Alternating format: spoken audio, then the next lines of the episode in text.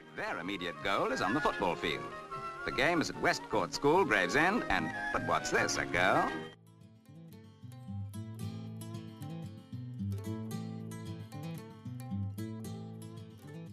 Noch bis 1970 war der organisierte Frauenfußball in Deutschland verboten. Heißt es auch heute noch. Dabei war das mitnichten der Fall.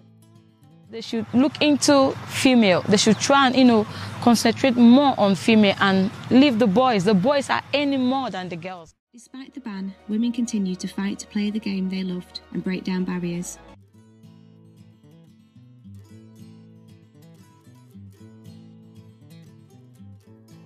Für diese Folge möchten wir eine Inhaltswarnung aussprechen, da wir kurz über sexualisierte Gewalt reden.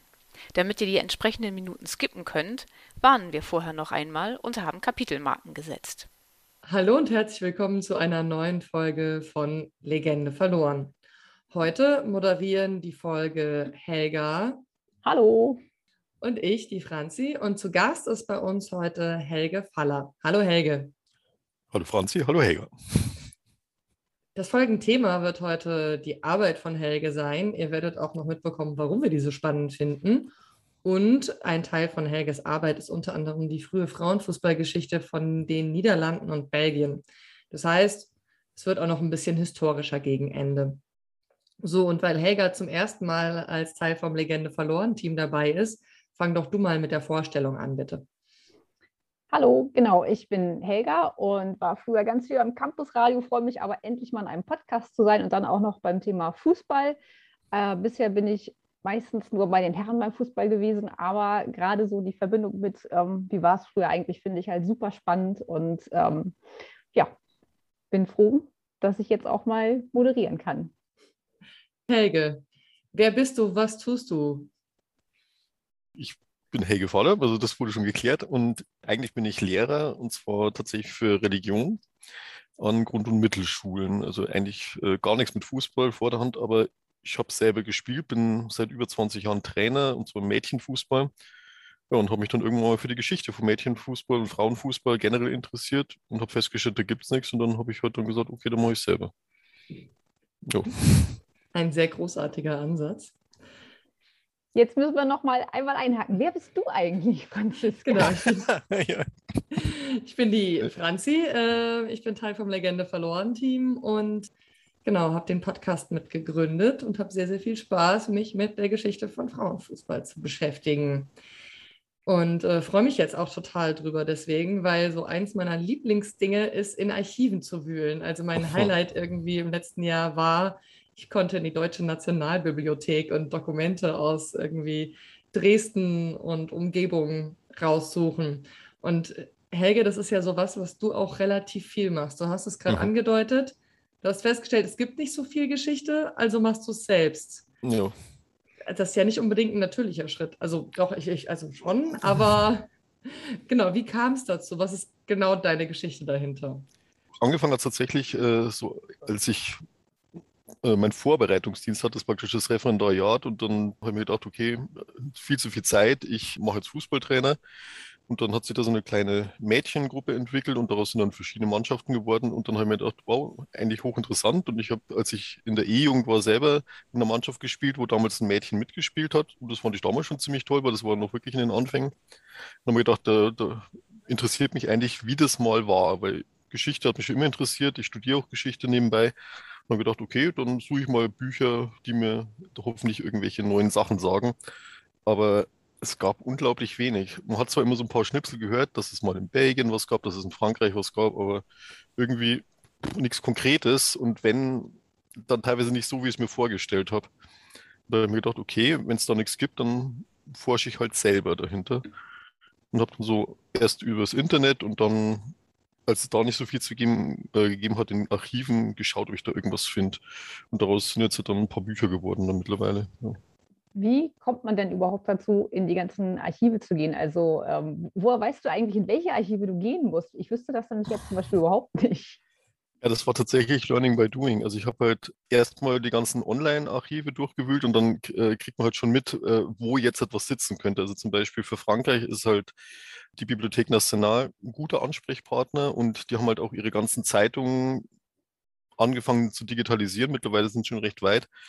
Und dann kam ich halt auf die Idee, da mal in den Katalogen nach speziellen Zeitungen zu forschen und äh, bin dann auch fündig geworden und gedacht, okay, die meisten sind noch nicht digitalisiert, muss ich halt mal selber hinfahren. Und in Belgien war es ganz verheerend, weil da gab es zwar wohl mal ein Buch, das hat aber den Teil, der mich interessiert hat, so zwischen den Weltkriegen äh, nur gestreift, sage ich jetzt mal. Und einen, der in äh, Belgien so professionell Fußballbücher verkauft und der auch als so einer der wichtigsten Experten gibt, den habe ich gefragt, äh, gibt es irgendwelche Sachen über den belgischen Frauenfußball aus der Zeit? Hat er gemeint, nee, gibt es nichts, findet man sich auch nichts. Da habe ich gedacht, okay, schauen wir mal, ob man wirklich nichts findet und habe mich dann in der Königlichen Bibliothek angemeldet mit einem Leseausweis und allem drum und dran und bin dann nach Brüssel gefahren und äh, habe dann schon in den ersten drei Tagen, wo ich da war, so viel gefunden, dass ich mir gedacht habe, das lohnt sich und war jetzt, glaube ich, mittlerweile schon acht oder neun Mal in Brüssel deswegen und habe da inklusive jetzt diese Sommerferien erstaunlich viel gefunden. Also dafür, dass es nichts gibt, war das ziemlich viel, fand ich jetzt mal. Wie lange bist du denn dann immer so im Archiv? Also drei Tage ist ja erstmal eine kurze Reise, aber insgesamt scheint mir da sehr viel Arbeit immer drin zu stecken in den Büchern. Ich habe da tatsächlich so, mir so ein gewisses Training auferlegt, also äh, dass ich tatsächlich in der Zeit komplett ohne Nahrungsaufnahme und ähnliches äh, für 10 bis 15 Stunden sitzen kann und halt nur in irgendwelchen Zeitungen und sonst was äh, blättern. Gut, wenn ich da rauskomme, dann merke ich es dann schon, da bin ich dann nur der Ohnmacht nahe und freue mich, wenn ich was zu essen irgendwo auftreibe. Aber ich arbeite dann wirklich extrem stringent. Das habe ich schon in Studienzeiten gemacht. Da habe ich mal Spaß, habe die Lichtensteiner Fußballgeschichte aufgearbeitet. Das war ähnlich. Da bin ich irgendwie um 8 Uhr früh in der Redaktion drin gesessen, habe dann die ganzen Zeitungen Spende genommen und habe dann bis teilweise ein, zwei Uhr in der Früh nur da gesessen und geblättert und geblättert und, glaube ich, zwischendrin mal eine Tasse Kaffee getrunken. Das war es dann auch. Und das klappt momentan noch recht gut. Also ich glaube zwar nicht, dass ich das mit 80 noch genauso mache. Ja, es geht. Also und, und ich äh, schaffe es auch. Das ist auch zum Glück ein Vorteil, den ich habe, dass ich relativ schnell irgendwas sehe, wenn, äh, was halt relevant ist. Also ich blätter durch und dann, ha, da ist ja was und sowas. Also das geht. Warum das ist, das weiß ich nicht, aber es ist ein Vorteil. Und dadurch finde ich halt relativ viel und dann findet man auch immer wieder so Hinweise, wo wieder was stehen könnte. Und so wird es dann zu einem kleinen Mosaik, das sich dann immer mehr zum Bild gestaltet. Mhm. Da wir ja heute Belgien und Niederlande auch als Thema haben, wann fing es an, dass du dich mit Belgien beschäftigt hast? Weil du hast jetzt, ich glaube, wie viele Bücher sind es schon über Belgien rausgebracht? Das, also zwei und eins habe ich jetzt gerade die letzten Vorbereitungen abgeschlossen. Das wird dann so Anfang nächsten Jahres erscheinen, ja. Und, vier wären es insgesamt, genau. Und wann warst du das erste Mal in Belgien? 2017 war ich das erste Mal, genau. Okay, das heißt, das war gar nicht so die Anfänge. Was war denn dein erstes Archiv beziehungsweise die erste Geschichte? Du hast jetzt Liechtenstein angesprochen, aber ja. Also das war das erste Archiv tatsächlich. Das war das Zeitungsarchiv von der Zeitung mit dem sehr beeindruckenden Namen Liechtensteiner Vaterland. Also es klingt konservativer als es ist. Das ist eigentlich eher die äh, linke Zeitung von Liechtenstein. Aber ja gut, die sind sehr patriotisch da. Die andere zweite Zeitung heißt Volksblatt. Also da gibt es jetzt nicht so viele Varianten offensichtlich. Und die haben halt die ganzen Zeitungen von 1930 bis äh, zu, zur damaligen Gegenwart gehabt. Und da konnte ich halt dann nachschauen. Das war so die erste Erfahrung Erfahrung, die ich mit Archivarbeit gemacht habe. Und tatsächlich bis 2017 waren äh, überwiegende Teil der Frauenfußballforschung bei mir ausschließlich Online-Arbeit, weil dann ging es erst los, dass ich halt gesagt habe, okay, jetzt muss Belgien ran und da kann man online an gar nichts. Also müsste man belgischer Staatsbürger sein, dass man da das digitale Archiv anschauen könnte. Und das Problem ist, dass halt immer nur so 40, 50 Prozent digitalisiert sind. Und Österreich war auch relativ früh dann, da bin ich glaube ich schon 2016 das erste, genau 2016 war ich da das erste Mal in der österreichischen Nationalbibliothek, weil die auch vieles nicht digitalisiert haben. Und da lernt man halt auch, äh, auch die unterschiedlichen Geflogenheiten in den Bibliotheken kennen. Zum Beispiel, dass man in Frankreich und Belgien Artikel einfach abfotografieren kann, wenn man die brauchen kann, was extrem praktisch ist. In Österreich äh, muss man die alle mit der Hand dann abschreiben und kann sie bestenfalls fotokopieren, was, wofür die aber wirklich Geld verlangen. und das kann dann schon ziemlich teuer werden, weil ich brauche ja teilweise äh, 2.000, 3.000 Seiten von so von ein paar Jahrgängen und da jedes Mal 20, 30 Cent hinlegen, da bin ich dann immer pleite nach so Museums, äh, nach einem Archivbesuch. Das kann ich mir vorstellen. Das war auch unsere Frage, nämlich, ähm, weil gerade in dem einen Belgien-Buch waren ja sehr viele Fotos und auch teilweise ziemlich gute Fotos, und man dachte, mhm. das sieht ja fast, also ist schwarz-weiß, aber ansonsten könnte es von heute sein. Krass, dass das so unterschiedlich auch gemacht ist. Eine Frage kommt mir gerade eigentlich, wie viele Länder willst du eigentlich bereisen noch? Also was steht eigentlich noch alles auf deiner Liste? Also auf der Agenda wäre es tatsächlich noch äh, die Iberische Halbinsel, weil in Spanien und Portugal waren in den 20er und 30ern auch ziemlich viel. Gerade eben, was Belgien betrifft, die hatten recht oft Besuch von äh, französischen und belgischen Teams im Verhältnis. Und Schweden hat sich als sehr, jetzt kommt die Katze, Schweden hat sich als sehr lebhaft erwiesen bei so, einem, äh, bei so einer Stichprobenrecherche, sage ich jetzt mal. Und da müsste ich auch mal hin, weil da offensichtlich auch mehr Fußball war, als man gemeinhin annehmen möchte. Sogar ein Team, das äh, 1932 nach Dänemark gefahren ist und dort gegen Herrenmannschaften gespielt hat. Also wusste ich bis vor ein, ein Jahr auch nicht. Da habe ich mir gedacht, okay, das wäre dann auch noch dran. Und England, wahrscheinlich da auch noch so ein paar lokale Archive, wo ich da schon ein paar Mal war in England. Aber gerade äh, die Struktur der Presse in England ist eine komplett andere wie in äh, Belgien oder Frankreich. Also es gibt sehr viele lokale Blätter und da findet man immer ein oder zwei äh, Berichte zu irgendwelchen Spielen und das war es dann auch. In Frankreich hat man dann oder in Belgien zwei, drei Zeitungen, die sich wirklich konkret mit äh, dem Frauensport äh, in ihrer in ihre äh, Sportberichterstattung beschäftigen. Also das wäre jetzt in Frankreich Lotto, also das Auto. Und in Belgien war es Dernier Heure und die haben halt anscheinend sich zu, zum Ziel gesetzt, wir berichten auch über den Frauensport ausführlich und über Frauenfußball wurde eigentlich gern und viel berichtet, was mir ganz gut zu Pass kommt. In Österreich war es zum Beispiel die illustrierte Kronenzeitung, die eigentlich heute eher so eine, auch, eigentlich auch damals schon so eine Art Revolverblatt war, im Stile von Bild. Aber die haben, äh, weil der Redakt Chefredakteur gesagt hat, äh, Fußball ist Fußball, egal ob es von Männern oder Frauen gespielt wird. Und deswegen unterstütze ich die Frauenfußballer, gerade weil sie vom ÖFB verboten worden sind. Und deswegen ist das eine unglaublich reichhaltige Quelle. Und da stehen halt auch äh, Sachen drin, die heute eher über soziale Medien äh, gemacht werden, wie zum Beispiel Trainingszeiten oder der Schlüssel ist abhanden gekommen, wer hat ihn gefunden. Das stand dann so im Sportbericht drin. Also Du scheinst dann entsprechend Französisch und Belgisch und äh, Niederländisch zu können. Also wir haben dich ja im Vorfeld auch nach Ausschnitten, den Originalausschnitten gefragt, ja.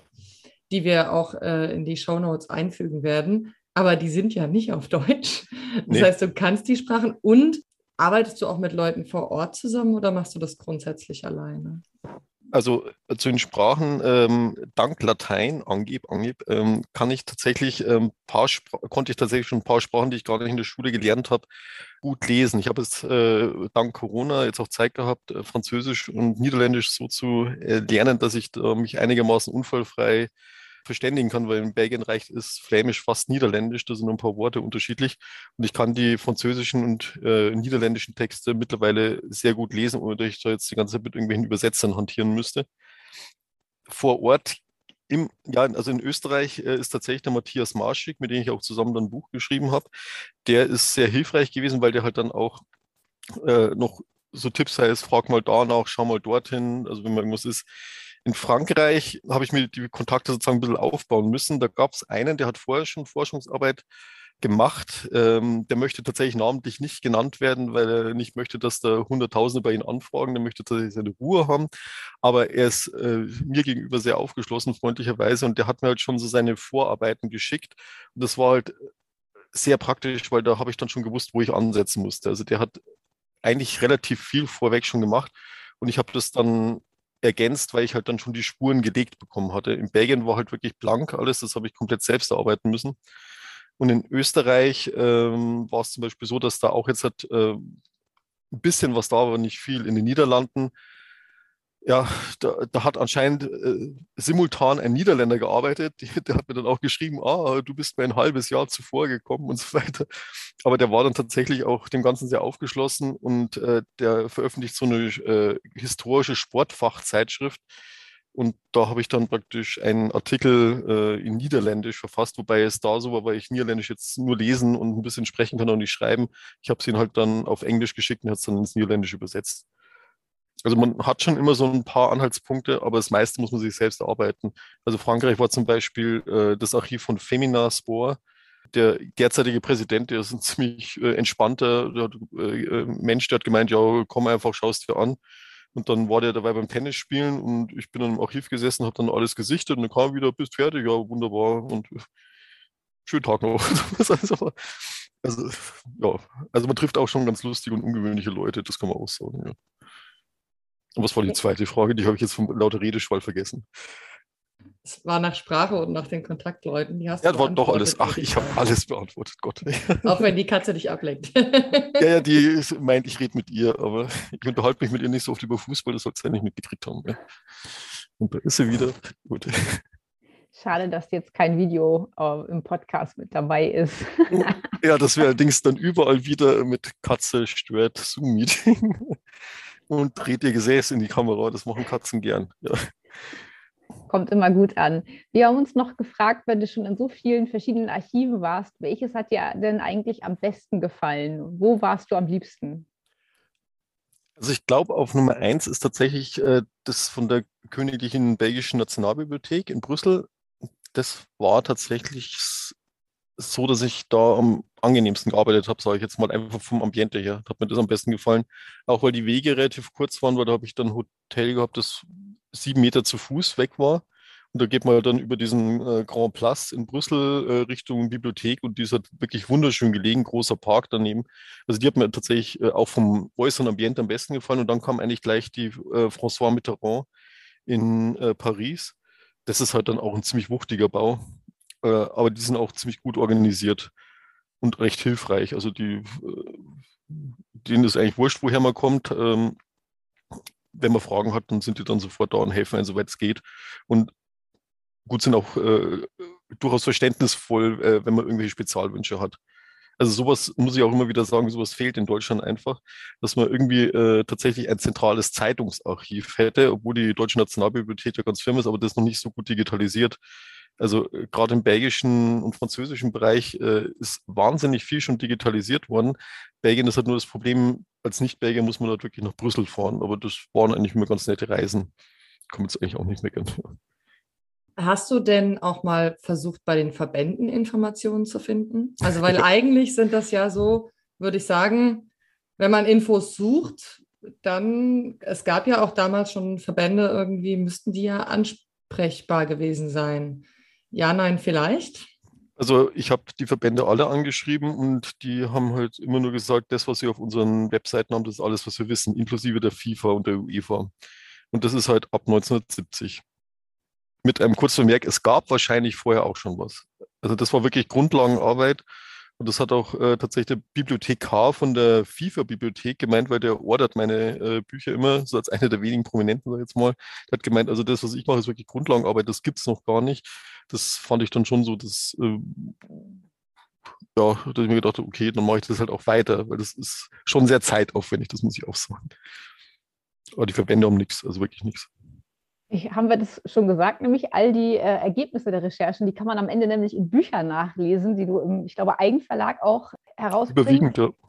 Und da kann man dann alles nachlesen, wenn man sich eben für die Länder, über die wir eben schon gesprochen haben, nochmal interessiert und wissen möchte, wie das eigentlich damals vor 100 Jahren da ausgesehen hat im Frauenfußball in anderen europäischen Ländern. Haben wir noch eine andere Frage? Nee, ich wollte nur gerade sagen, wir machen den Link zu deinem Verlag natürlich unten in die Okay. Shownotes rein. Danke. Warum zur Hölle hast du deinen eigenen Verlag? Weil das sonst keiner druckt. Das ist, also mit so, ne- also mit so einer Nische in der Nische, weil Frauenfußball ist schon eine Nische und dann hat man halt ja eben noch so eine, eine Unternische gefunden, irgendwo ganz hinten versteckt, Frauenfußball in der Zwischenkriegszeit. Also abgesehen davon, dass keiner weiß, dass es außerhalb von England da auch noch was Konkretes gab, weil es wird ja, wenn nur über die Dick Cares Ladies berichtet und der Vermerk 1921 wurde dort der Frauenfußball verboten und dann gab es nichts mehr. Das ist erstmal für England schon gar nicht wahr. Also mein nächstes Buch oder ein dreibändiges Buch eigentlich äh, ist über einen britischen Frauenfußball, wo man halt sieht, dass da äh, haufenweise noch danach passiert ist. Also äh, und ja, und da, sonst interessiert sich keiner dafür. Also in Frankreich habe ich mal kurz angefragt, aber ja, interessant, aber kein Interesse.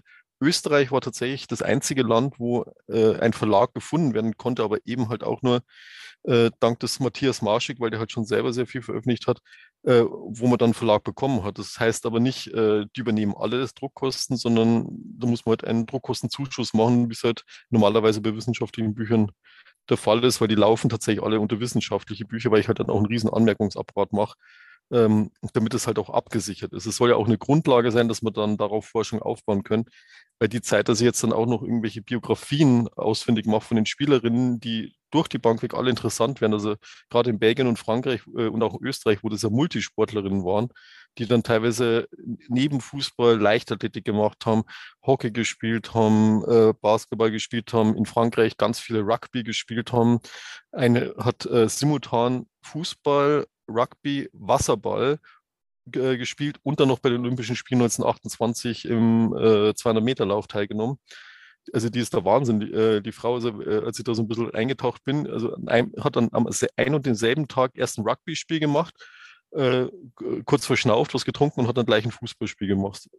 Äh, ja, also wir schaffen es nicht mehr als ein Spiel in der Woche zu machen. Das geht auf unsere Kondition. Also das hätten wir mal der guten Yolande Planck so hieß die, sagen müssen, die hätte wahrscheinlich nur müde gelächelt. Also, na, und das fasziniert mich halt einfach und äh, da halt einsteigen. Ich habe deswegen auch äh, nur zu ein paar Spielerinnen auch tatsächlich Geburtsdaten gefunden. Sehr schwer ist es auch Vornamen zu finden. Das hat sich allerdings im Laufe der Zeit, äh, je mehr Quellen dazugekommen sind, ist es dann immer besser geworden. Also gerade jetzt für Belgien habe ich einen ganzen Schwung neuer Vornamen bekommen, dank äh, der kürzesten Recherche, die ich da hatte, weil das war wirklich so eine Art Volltreffer, hingefahren. Äh, nach anderthalb Stunden war ich fertig, aber um 500 Bilder mit äh, Seiten drauf reiche und ganz viele neue Ergebnisse und Namen und sonst irgendwas. Also sowas habe ich selten, aber da ab und zu auch drei Tage und eine einzige Seite gefunden. Das kann auch passieren. Ja. Aber so muss man das halt eben im eigenen Verlag machen, weil sonst keiner druckt. Und das ist halt, ja, allein schon die Bilderrechte, das ist echt ein Vermögen, was da weggeht. Also so normalerweise pro Frankreich-Band oder pro Belgien-Band bin ich bei Bildrechten zwischen 500 und 2000 Euro.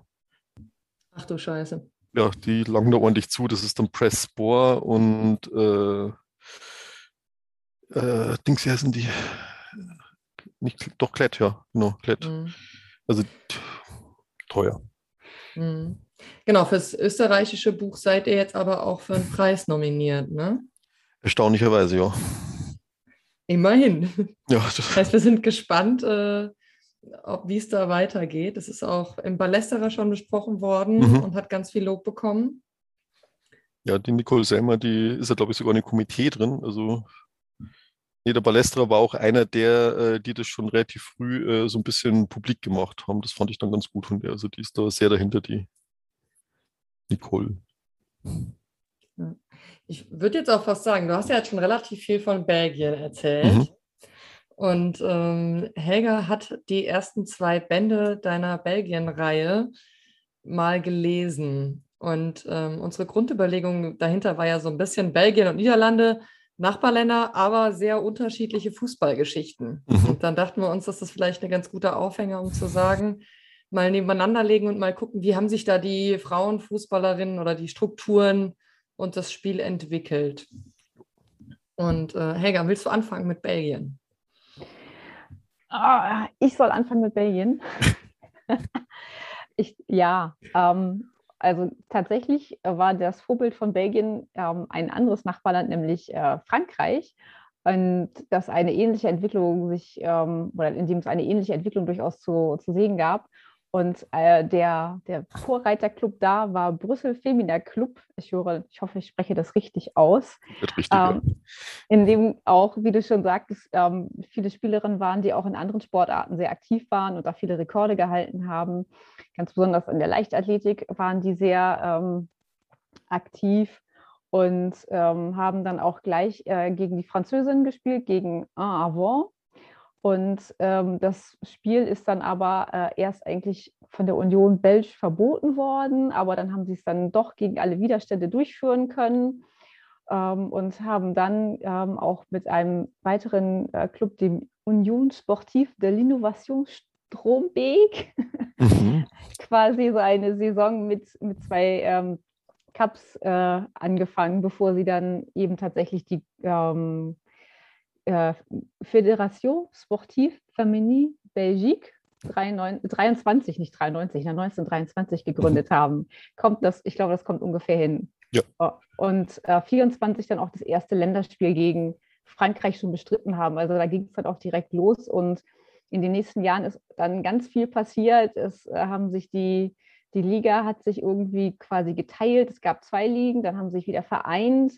Äh, dann gab es eine Rekordsaison. Sie haben Frankreich nach wenigen Jahren besiegt, aber dann sind die Teams alle wieder eingebrochen. Ähm, also ein, ein echtes Auf und Ab eigentlich auch mhm. schon in, in so wenigen Jahren. Sehr viel Drama, wenn man das so sagen ja. möchte. Das heißt, Belgien hat relativ früh angefangen, weil sie sich als Vorbild Frankreich genommen haben. Wo hast du da die Belege zugefunden, Helge? Oder wie bist du, also wie, wie kam es dazu, dass du gesagt hast, hier so ist das aus, so sieht das aus und das ist irgendwie, deswegen sieht das so aus. Also nein. Also wie kamst du drauf zu sagen, hier Belgien hat sich als Vorbild Frankreich genommen? Beziehungsweise in welchem Jahr war das? Also es war Anfang der 20er, 1920, 21, als sich äh, Brüssels Femina Club gebildet hat.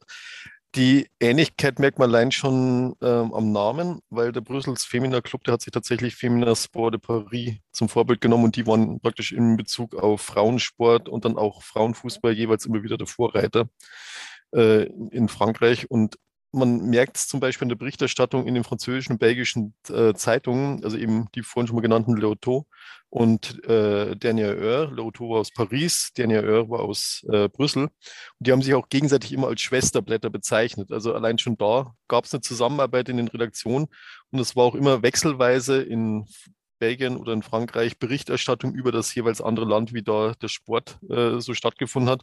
Die haben sie auch ständig zu Leichtathletik-Wettkämpfen gefunden äh, und getroffen. Also zum Beispiel im Sommer gab es immer ein großes Leichtathletik-Festival. Im Winter haben sie dann diese Cross-Country-Leute, also äh, äh, Cross-Country-Läufe, jetzt habe ich die Überlandläufe gemacht, wo die halt über Stock und Stein zwei, drei Kilometer gerannt sind. Und da war schon ganz klar, die haben zusammengearbeitet und Brüssels Femina hat wohl vorgehabt, möglichst äh, ähnliche Strukturen einzuführen wie in Frankreich. Ein weiterer Beleg wäre halt, dass äh, die auch gleich Richtung Verband gegangen sind und Richtung organisierter Frauenfußball, was damals eher die Ausnahme war. Also es gab eigentlich nicht mal in England äh, außer ein kurzlebiges äh, Vorbild für einen Verband. Die haben meistens nur so Freundschaftsspiele oder Exhibition-Matches, also wo sie halt dann zwei Mannschaften irgendeinen Ort gefahren sind und dann halt mit großem Bimborium ein Fußballspiel gemacht haben, sondern die haben konkret gleich, wir spielen eine Meisterschaft, wir spielen Pokale und wir schauen so schnell wie möglich Länderspiele zu machen. Also die haben sich wirklich äh, in trauter Zweisamkeit entwickelt, witzigerweise auch mit denselben Skandalen und ähnlichen Skandalen. Also in Frankreich und Belgien gab es zweimal eine Verbandsspaltung. Also so viel Vorbild muss dann schon sein, offensichtlich.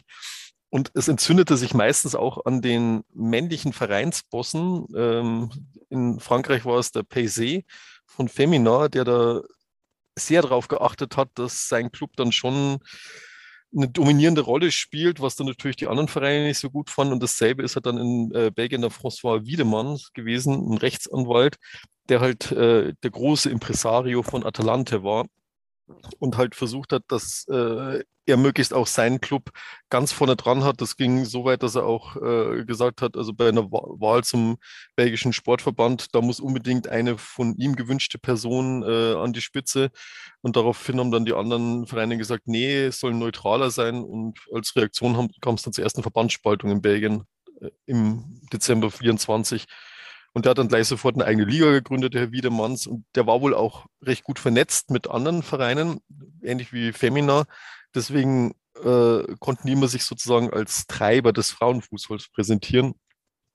Das hat halt äh, einen hauptsächlichen Gegensatz in Belgien und in Frankreich ausgemacht, dass da auf der einen Club, äh, auf der einen Seite ein Club war, der sehr als das ist ein falsches Wort für Frauenfußball, fällt gerade kein Platzhirsch aufgetreten ist der halt dann äh, versucht hat, das Ganze in seine Richtung zu lenken. Und das war halt dann wirklich in beiden Ländern Fluch und Segen, weil in Belgien war dann am Schluss tatsächlich äh, nur noch Atalante als einziger Club da. Bei der letzten Meisterschaft 33, 34 gab es vier Clubs in der Liga. Drei waren von Atalante, also Atalante selber, dann Avon und ähm, L'Elite. Das waren alles Clubs, die vom selben Verein waren, bloß unter anderen Namen. Und dann der vierte war William Ellie, benannt nach einem Schauspieler. Auch nicht schlecht für einen Club. Der hat allerdings dann während der Saison zurückgezogen. Also sie haben die letzten vier Spiele gar nicht mehr ausgetragen. Und dann war die Meisterschaft passé. Danach gab es keine Meisterschaft mehr, sondern nur noch ein paar Freundschaftsspiele, obwohl die Länderspiele bis 37 weitergingen zwischen Belgien und Frankreich. Und die Belgier sogar die letzten waren, die vor dem Krieg nochmal in England äh, eine Tour gemacht haben, 1939. Aber ja, also ähnliche Strukturen und ähnliche äh, Entwicklungen in beiden Ländern, also die waren schon sehr verschwistert. Genau, also Helga, ich hatte mir das schon so gedacht. Also du hast ja kurz zusammengefasst und dann einfach Fragen dazu stellen, was irgendwie spannend ist. Also das ist, hätten wir vielleicht vorher klären sollen. Aber genau, also so in der Art dachte ich mir das. Okay, ich habe tatsächlich auch noch eine Frage gleich dazu. Ja. Äh, du sagtest ja gerade, es gibt durchaus immer so männliche ähm, Platzhirsche in den ja, Vereinen ja. nochmal, die was gemacht haben. Mir ist aber auch aufgefallen, dass da tatsächlich auch einige Frauen ja durchaus in Führungspositionen mhm. waren, irgendwie Vizepräsidentin oder sogar Präsidentin von genau. Vereinen und Verbänden und so, ähm, was heute ja manchmal durchaus auch schon fast wieder ungewöhnlich ist. Hast du herausgefunden, wie es dazu gekommen ist oder ähm, was das bedeutet hat konkret? Also es kam wohl immer wieder dazu, dass äh, es eine Gruppe von Frauen gab, teilweise auch ganz bestimmte Vereine, die gesagt haben, wir wollen eigentlich, dass der Frauensport, jetzt global gesprochen, in Frauenhänden ist. Und deswegen hat sich zum Beispiel in Belgien 1929 die zweite Spaltung ergeben, weil halt da eine Gruppe war mit zwei Vereinen, das war eben dieses Union in l'Innovation und äh, Scherbeck Femina, die gesagt haben, wir wollen, dass Frauensport und Frauenfußball in dem Fall nur in weiblicher Hand sind, also auch weibliche Schiedsrichter zum Beispiel.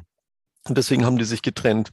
Und dann gab es eben die andere Fraktion, die gesagt haben, naja, Frauen sollten schon irgendwie in der Administration dabei sein. Meistens waren sie Schriftführerinnen, manchmal auch Vizepräsidentin, das ist durchaus richtig, aber die wesentlichen Schaltstellen haben dann Männer besetzt und selbst wenn eine Frau Präsidentin war, dann gab es dann noch immer einen, der lief dann unter dem Namen Koordinator. Das war dann so der, der Mann im Hintergrund, der das dann sozusagen gelenkt hat. Äh, die einzige, die sich da so ein bisschen emanzipiert hat, wobei die auch sehr viel schlechte Presse bekommen hat, teils recht, teils unrecht, war in Frankreich die Alice Millard, die ja da den französischen Frauensportverband geleitet hat, die FFSF die hat eigentlich schon sehr darauf geachtet, dass möglichst die Frauen an allen wesentlichen Positionen sind.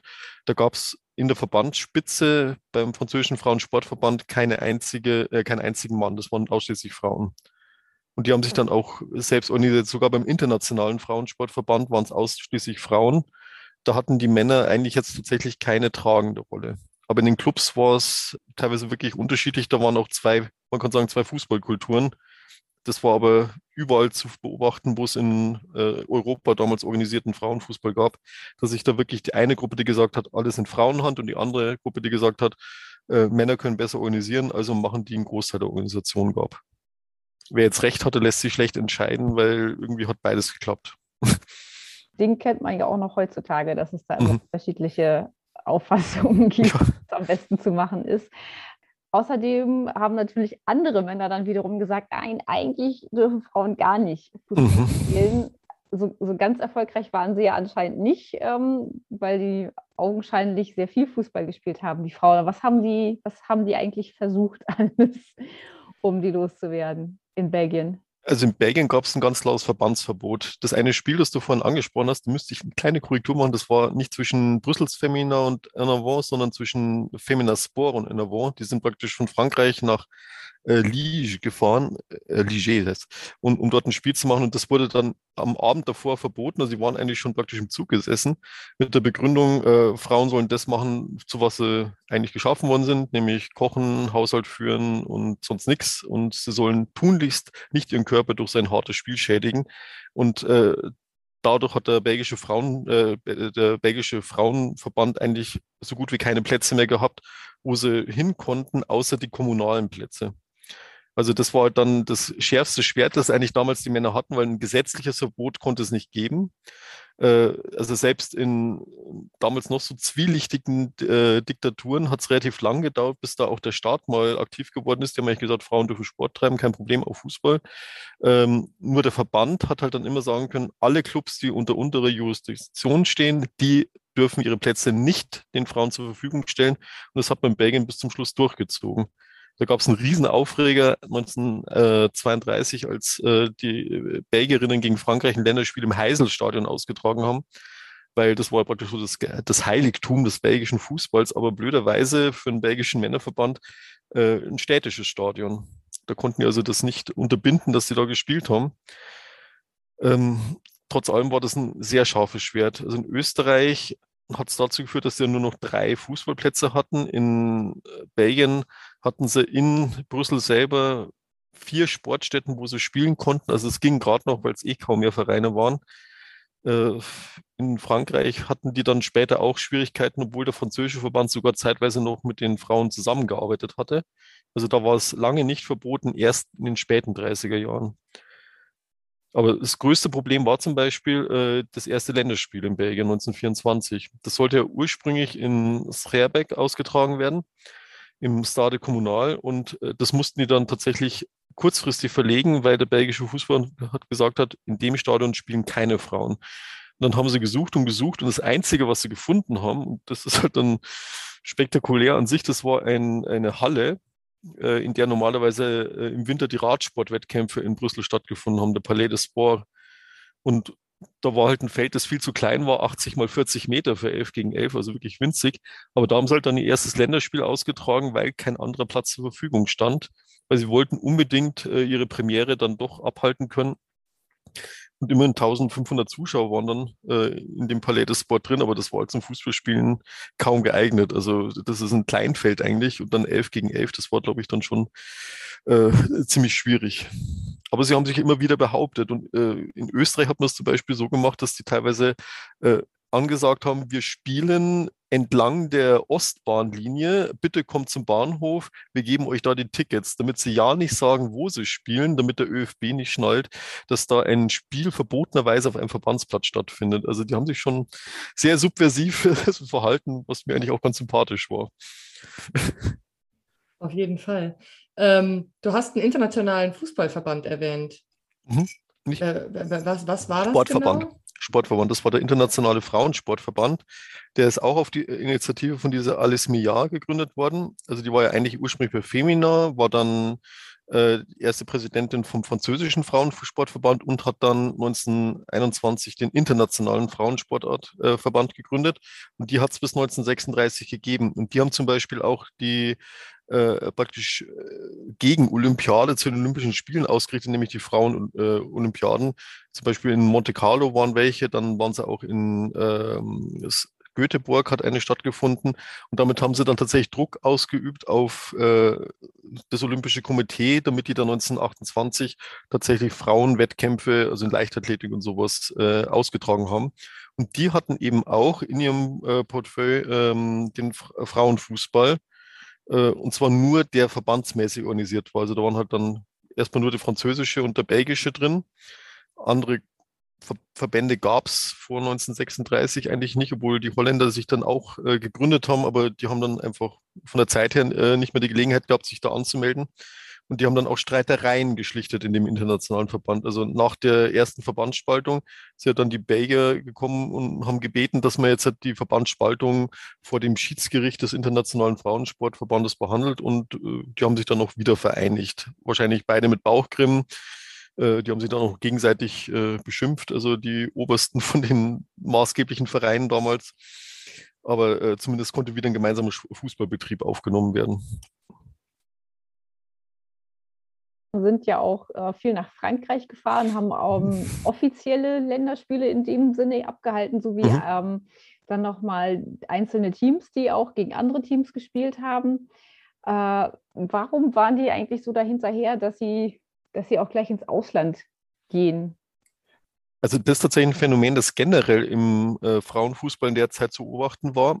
Äh, die wollten halt wirklich den so gestalten, wie es auch die männlichen Vorbilder machen, äh, gemacht haben, dass die also sehr gerne Tourneen gemacht haben. Und die Frauen haben gesagt, wir spielen Fußball, wir spielen nicht einfach nur zum Spaß Fußball, sondern wir nehmen das wirklich ernst und deswegen nicht nur Verbandsstrukturen und Meisterschaften, sondern auch Auslandsreisen. Und äh, das waren auch die Spieler, die am meisten Zuschauer angezogen haben.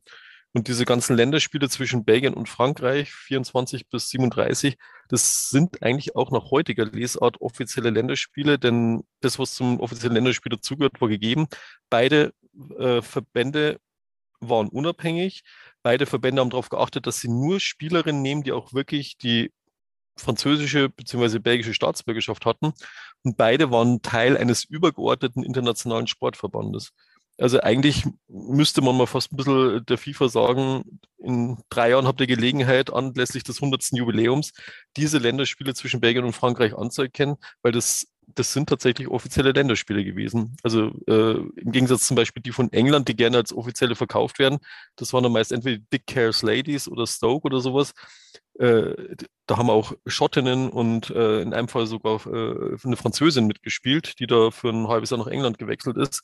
Das waren also keine Länderspiele, aber das, was Belgien und Frankreich gemacht hat, ist auf jeden Fall, wir sind ja da bis nach Spanien runter und Portugal, wollten auch nach Italien, das hat leider wegen äußerer Umstände, also mehr stand da nicht dabei, kurzfristig nicht geklappt und haben auch dann versucht, so viel wie möglich Werbung zu machen. In Luxemburg waren sie. Äh, in die Schweiz wollten sie, hat aber leider auch nicht geklappt, obwohl es kurzfristig mal äh, ansatzweise einen Fußballverein in Genf gegeben hat. Nach England sind sie gefahren, waren auch in Wales, in Schottland, in Irland. Also die sind schon gut rumgekommen, weil sie halt eben den Frauenfußball populär machen wollten. Das war tatsächlich den Impetus und es wurde auch immer wieder gesagt, äh, wenn sie damals darauf angesprochen worden sind in Interviews. Also wir wollen den Frauenfußball propagieren. Deswegen hießen die Spiele auch äh, in allen Sprachen dann immer Propagandaspiele. Ähm, kurze Anmerkung da am Rande, weil Sascha und ich ja gerade den Artikel über internationale Frauenfußballturniere fürs Zeitspielmagazin geschrieben ja. haben. Ähm, das erste anerkannte internationale äh, Spiel von der FIFA fand 1971 statt.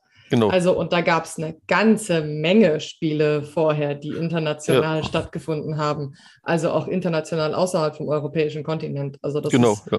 wirklich spannend. Da könnte die FIFA wirklich ein bisschen aufräumen. Aber deswegen fand ich den Aspekt jetzt auch so spannend mit, äh, ab wann gab es da eigentlich und warum auch internationales.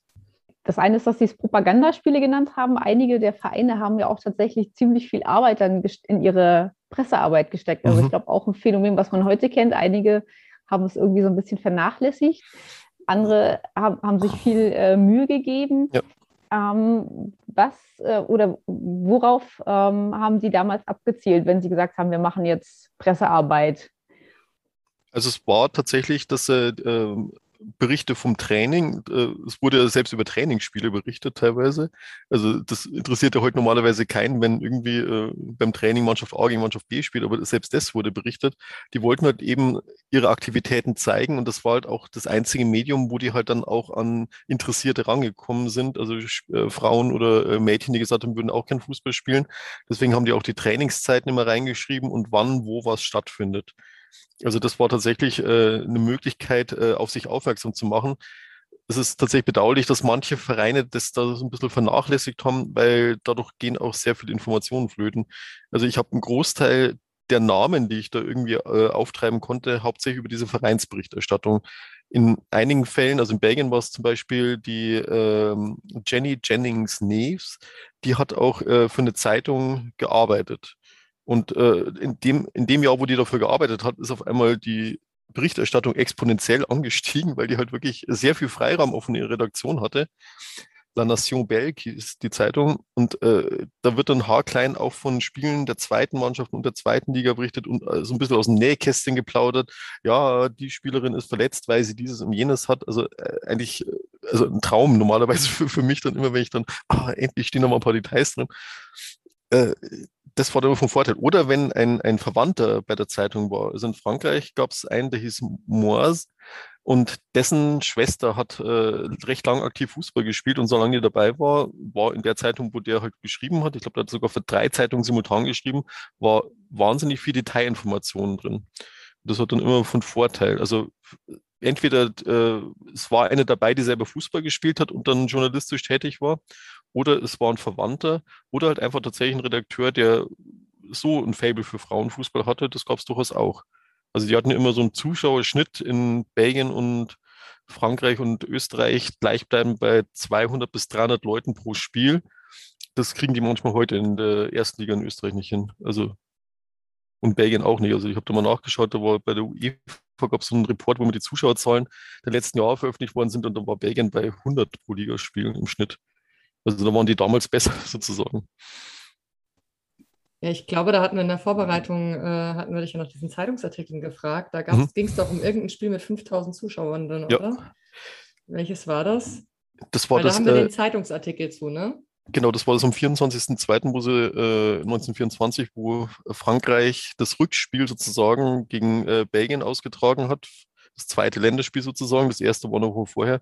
Und da waren dann 5000 im Stade Pershing. Das war auch das letzte in Stade Pershing, äh, weil es tatsächlich auch organisatorisch ein Riesenaufwand war. Und deswegen haben sie ab dem Zeitpunkt dann die Spiele in, erstmal im Stade Elisabeth in Frankreich ausgetragen und äh, dann im Stade Buffalo, ein schöner Name. Äh, das waren dann so ein paar größere Stadien, aber der Schnitt war tatsächlich bei den Länderspielen immer so im Bereich zwischen 3 und äh, 6.000. Also das haben die regelmäßig zustande gebracht. In äh, Belgien hatten sie sogar beim ersten Spiel von Femina Antwerpen, obwohl die wirklich komplett in den Kinderschuhen waren, aber rein aus, aus Neugier wohl auch 10.000 Leute. Also äh, phänomenal eigentlich. Und die haben den hohen Schnitt auch halten können. Also sie haben immer regelmäßig im Tausenderbereich Zuschauer gehabt, die Antwerpner Spielerinnen. Und die waren auch von zwei, drei Zeitungen, wurden die auch sehr gepusht, sage ich jetzt mal. Also mit vielen positiven Artikeln und waren wohl auch sehr beliebt. Also wo man, woran man auch sieht, also dass das äh, Verbot des belgischen Verbandes die meisten Leute gar nicht so richtig interessiert hat. Die sind da trotzdem hingefahren. Klingt schon ein bisschen nach Zuständen, wo man heutzutage direkt neidisch sein kann. Ja. Also vom Verbot mal abgesehen, aber so viel okay, ja. Ähm, Berichterstattung und so viele Zuschauerinnen und Zuschauer, das ist schon, schon was, wo man sich heute, glaube ich, auch an einigen Stellen freuen würde. Hm. Was ich jetzt spannend fand, ist, dass da so viel Positives jetzt mit drin klang. Also, weil ich habe mir die Geschichte der Niederlande durchgelesen von dir. Ja. Und das ist ja im Prinzip also manchmal klingen so Sachen an, wo es dann gar nicht so negativ ist, aber da sind ja ab der ersten Erwähnung von Frauenfußball irgendwie in der Geschichte, äh, ich glaube, wo es, äh, wo die Britinnen, die Decor Ladies mal vorbeikommen wollten, mhm. bis irgendwie das Buch von dir zu Ende ist, ist quasi ständig eine eigentlich kontinuierliche, echt unangenehme Debatte. Also das, wo ich so sagen würde, ja, das kennt man halt aus Deutschland auch. Also so dieses ablehnende Direktverbotsstrukturen, direkt draufknüppeln, direkt sagen, ist irgendwie ist alles Kacke und wir müssen hm. das verhindern. Und das gab es in Belgien nicht, oder was? Oder nicht so stark, außer jetzt dem Verbot halt? Also doch eigentlich schon. Das, äh, es gab den offiziellen Fußball, der hat halt wirklich alles in die Wege geleitet, um zu verhindern, dass die Frauen Fußball spielen. Es gab auch dann so ein paar Ärzte, die sie dann rausgezogen haben, die halt dann ihren üblichen Schwachsinn äh, abgegeben haben, von wegen, ja, äh, Frauen würden ihre Gebärfähigkeit verlieren. Das ist so der Standard-Vorwurf äh, an den Frauenfußball, also bis zum Verbot des jugoslawischen Verbandes 1939, weil die hatten auch einen Frauenfußballverband, das habe ich erst vor kurzem gehört. Also auch sehr interessant, aber die Verbot, äh, die Gründe fürs Verbot waren immer dasselbe. Die Frauen verlieren ihre Gebärfähigkeit, also werden im Prinzip zu Männern. Äh, aber es gab halt eben dann auch die äh, Strömung von den Leuten, die äh, gesagt haben, lasst halt den Frauen ihren Sport und eben auch welche, die das ganz stark befürwortet haben, die halt dann gesagt haben, ich war halt schon bei so vielen Frauenspielen dabei, die spielen viel fairer als die Männer. Ähm, Klar haben sie nicht das Niveau, wir auch, die haben ja teilweise als Erwachsene angefangen, aber äh, spielen guten Fußball, schaue ich mir gern an, äh, wunderbar. Also es war immer so ein Kampf zwischen den Extrempositionen, sage ich jetzt mal, wobei natürlich die äh, Extremposition, die gegen den Frauenfußball war, äh, sich immer mit allen möglichen, äh, also, ja, wie soll man sagen, äh, Polemiken versucht hat, der Luft zu machen. Also gab es in Frankreich einen sehr Schweber, der hat für die Zeitung La Presse äh, geschrieben. Der hat witzigerweise die ersten Spieler fand er noch ganz gut, aber als er dann gemerkt hat, das hört gar nicht mehr auf im Frauenfußball, hat er dann eine Tirade nach der anderen vom Stapel gelassen und äh, der Untergang des Abendlandes war erreicht, als dann die Frauen angefangen haben, Rugby zu spielen. Und äh, da hat er auf einmal gar nichts mehr so gegen den Frauenfußball gehabt, ja sogar noch leicht verteidigt, ja, wenn sie wenigstens dabei geblieben wären. Aber jetzt kloppen die sich auch noch einen Ball, was soll denn das? Und also äh, die ganze Weiblichkeit geht verloren und so weiter und so weiter. Und das beobachtet man eigentlich überall. Also äh, es gab immer drei, vier Zeitungen, größere Zeitungen auch, die den Frauenfußball sehr stark protegiert haben mit Artikeln und äh, auch sehr wohlwollend geschrieben haben und halt eben auch verhältnismäßig objektiv. Also ab und zu, aber das ist halt einfach zeittypisch, gab es halt äh, so ein paar Ausreißer, wo man sagen wird, na gut, das äh, hätte jetzt nicht schreiben müssen. Ähm, aber im Prinzip ist so ein Bericht über ein Frauenfußballspiel von Männerfußballspiel kaum zu unterscheiden. Also die mit, äh, wer hat gespielt, wie haben sie gespielt, wer waren die besten Spielerinnen, äh, ein paar äh, gute Aktionen werden herausgehoben. Nur wenn es halt dann mal einen Skandal gab, dann haben sich dann schon sehr viele Zeitungen raufgestürzt und das wurde dann tatsächlich oft ein weltweites Phänomen. Also selbst so eine Sache wie beim äh, Spielen der französischen Pariser Meisterschaft, wo Navon gegen Femina gespielt hat und eine Spielerin, die äh, Georgette Rigal, äh, die war in der Verteidigung, äh, ihre Gegnerin Baldraki von Femina also nur gedroht hat, dass sie jetzt gleich eine äh, reinhaut, wenn sie nicht sofort aufhört, sie die ganze Zeit umzurempeln. Äh, und da hat er dann die Regal eine rote Karte gekriegt, äh, beziehungsweise Platz verwiesen, weil eine rote Karte gab es noch nicht in dem Sinne.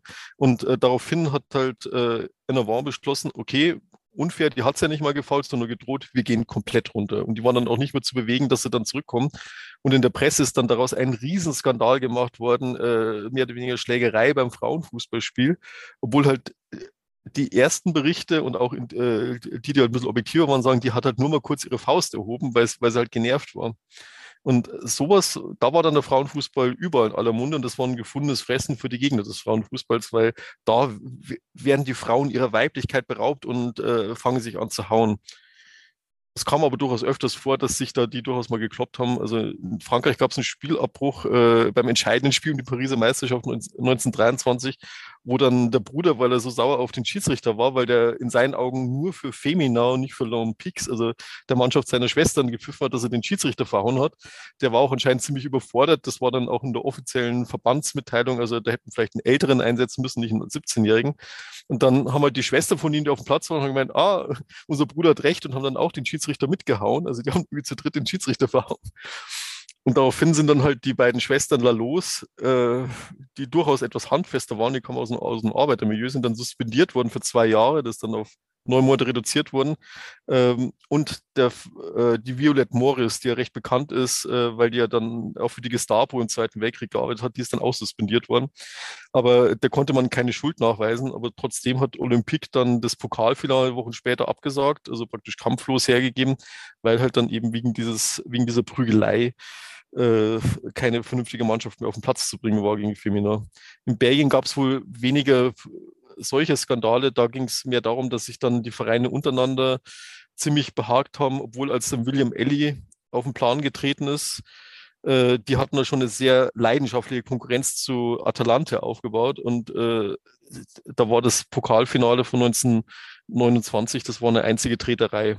Also selbst beim, beim äh, Auswahlspiel für das Länderspiel kam gar kein richtiger Spielfluss zustande, weil hat auch der Reporter gemeint, also die haben halt mehr oder weniger alles getreten, was Bein war, aber kaum den Ball. Also entsprechend hoch haben sie dann auch das Länderspiel gegen Frankreich verloren, weil halt äh, die Spielerinnen untereinander so zerstritten waren, dass kein richtiges Zusammenspiel vorkam so weit ging äh, das Buch ja auch, oder die Bücher gar nicht, die ich bisher gelesen Ach, habe. Das kommt erst noch, das kommt erst noch. Das, das kommt erst noch. Genau, deswegen, wir können ja nicht äh, Bücher lesen, die es noch gar nicht gibt, aber die Frage ist natürlich, ja. was ist dann eigentlich passiert, dass aus dieser doch sehr ähm, pionierhaften belgischen ähm, Liga dem, und dem Verband am Ende irgendwie, ja, wo, wo ist es zusammengebrochen? Was ist passiert?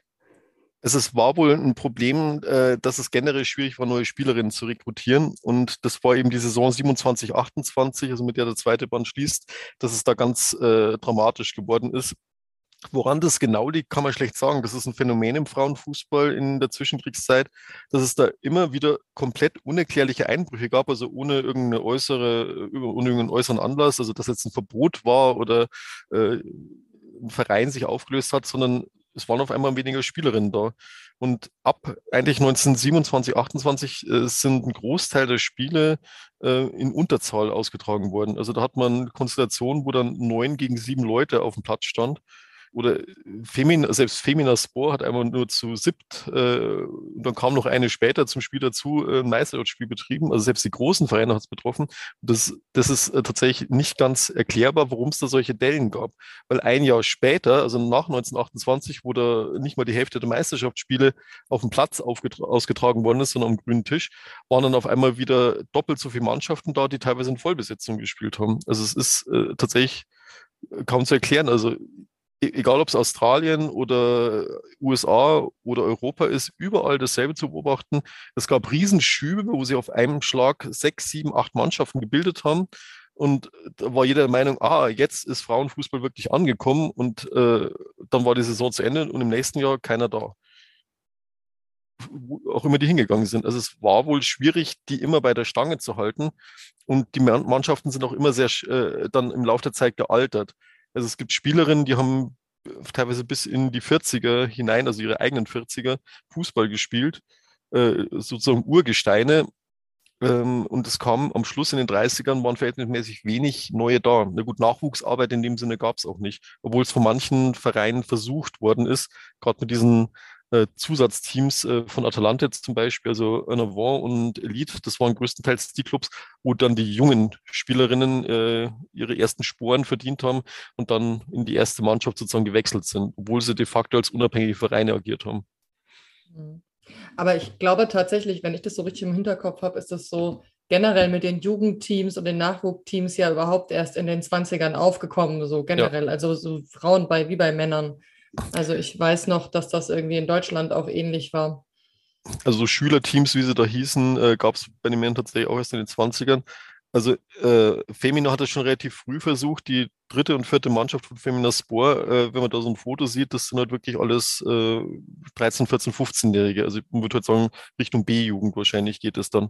Also die hatten schon sowas und der erste österreichische Verein in den äh, 35 Tempo, die haben tatsächlich schon von Beginn an gesagt, wir versuchen auch eine zweite Jugendmannschaft aufzustellen. Es hat leider nicht geklappt, weil denen kam da tatsächlich das Verbandsverbot dazwischen, wo es dann wirklich wahnsinnig schwer geworden ist, überhaupt noch zu trainieren.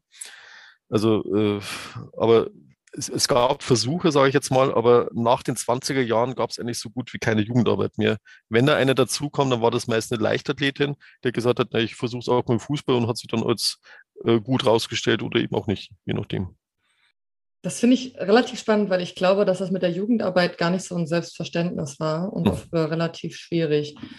Ich würde dann langsam mal überleiten zu den Niederlanden. Mhm.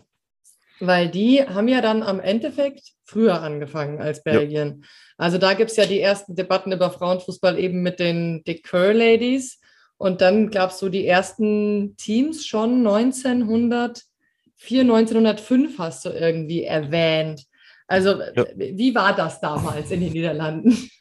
Also tatsächlich das erste Mal, dass sie mit Frauenfußball in Verbindung gekommen sind, war schon 1896. Da sollten nämlich die British äh, Ladies die äh, haben in ganz Europa eigentlich rumgefragt, ob es irgendwelche Teams gibt, die gegen sie spielen wollen, weil die waren auch schon sehr international ausgerichtet, haben halt dann tatsächlich bei Sparta Rotterdam äh, einen gefunden, der gesagt hat, oh ja, das wäre eine lustige Idee, machen wir ein Spiel. Und zwar gegen die Herren von Sparta Rotterdam wohlgemerkt.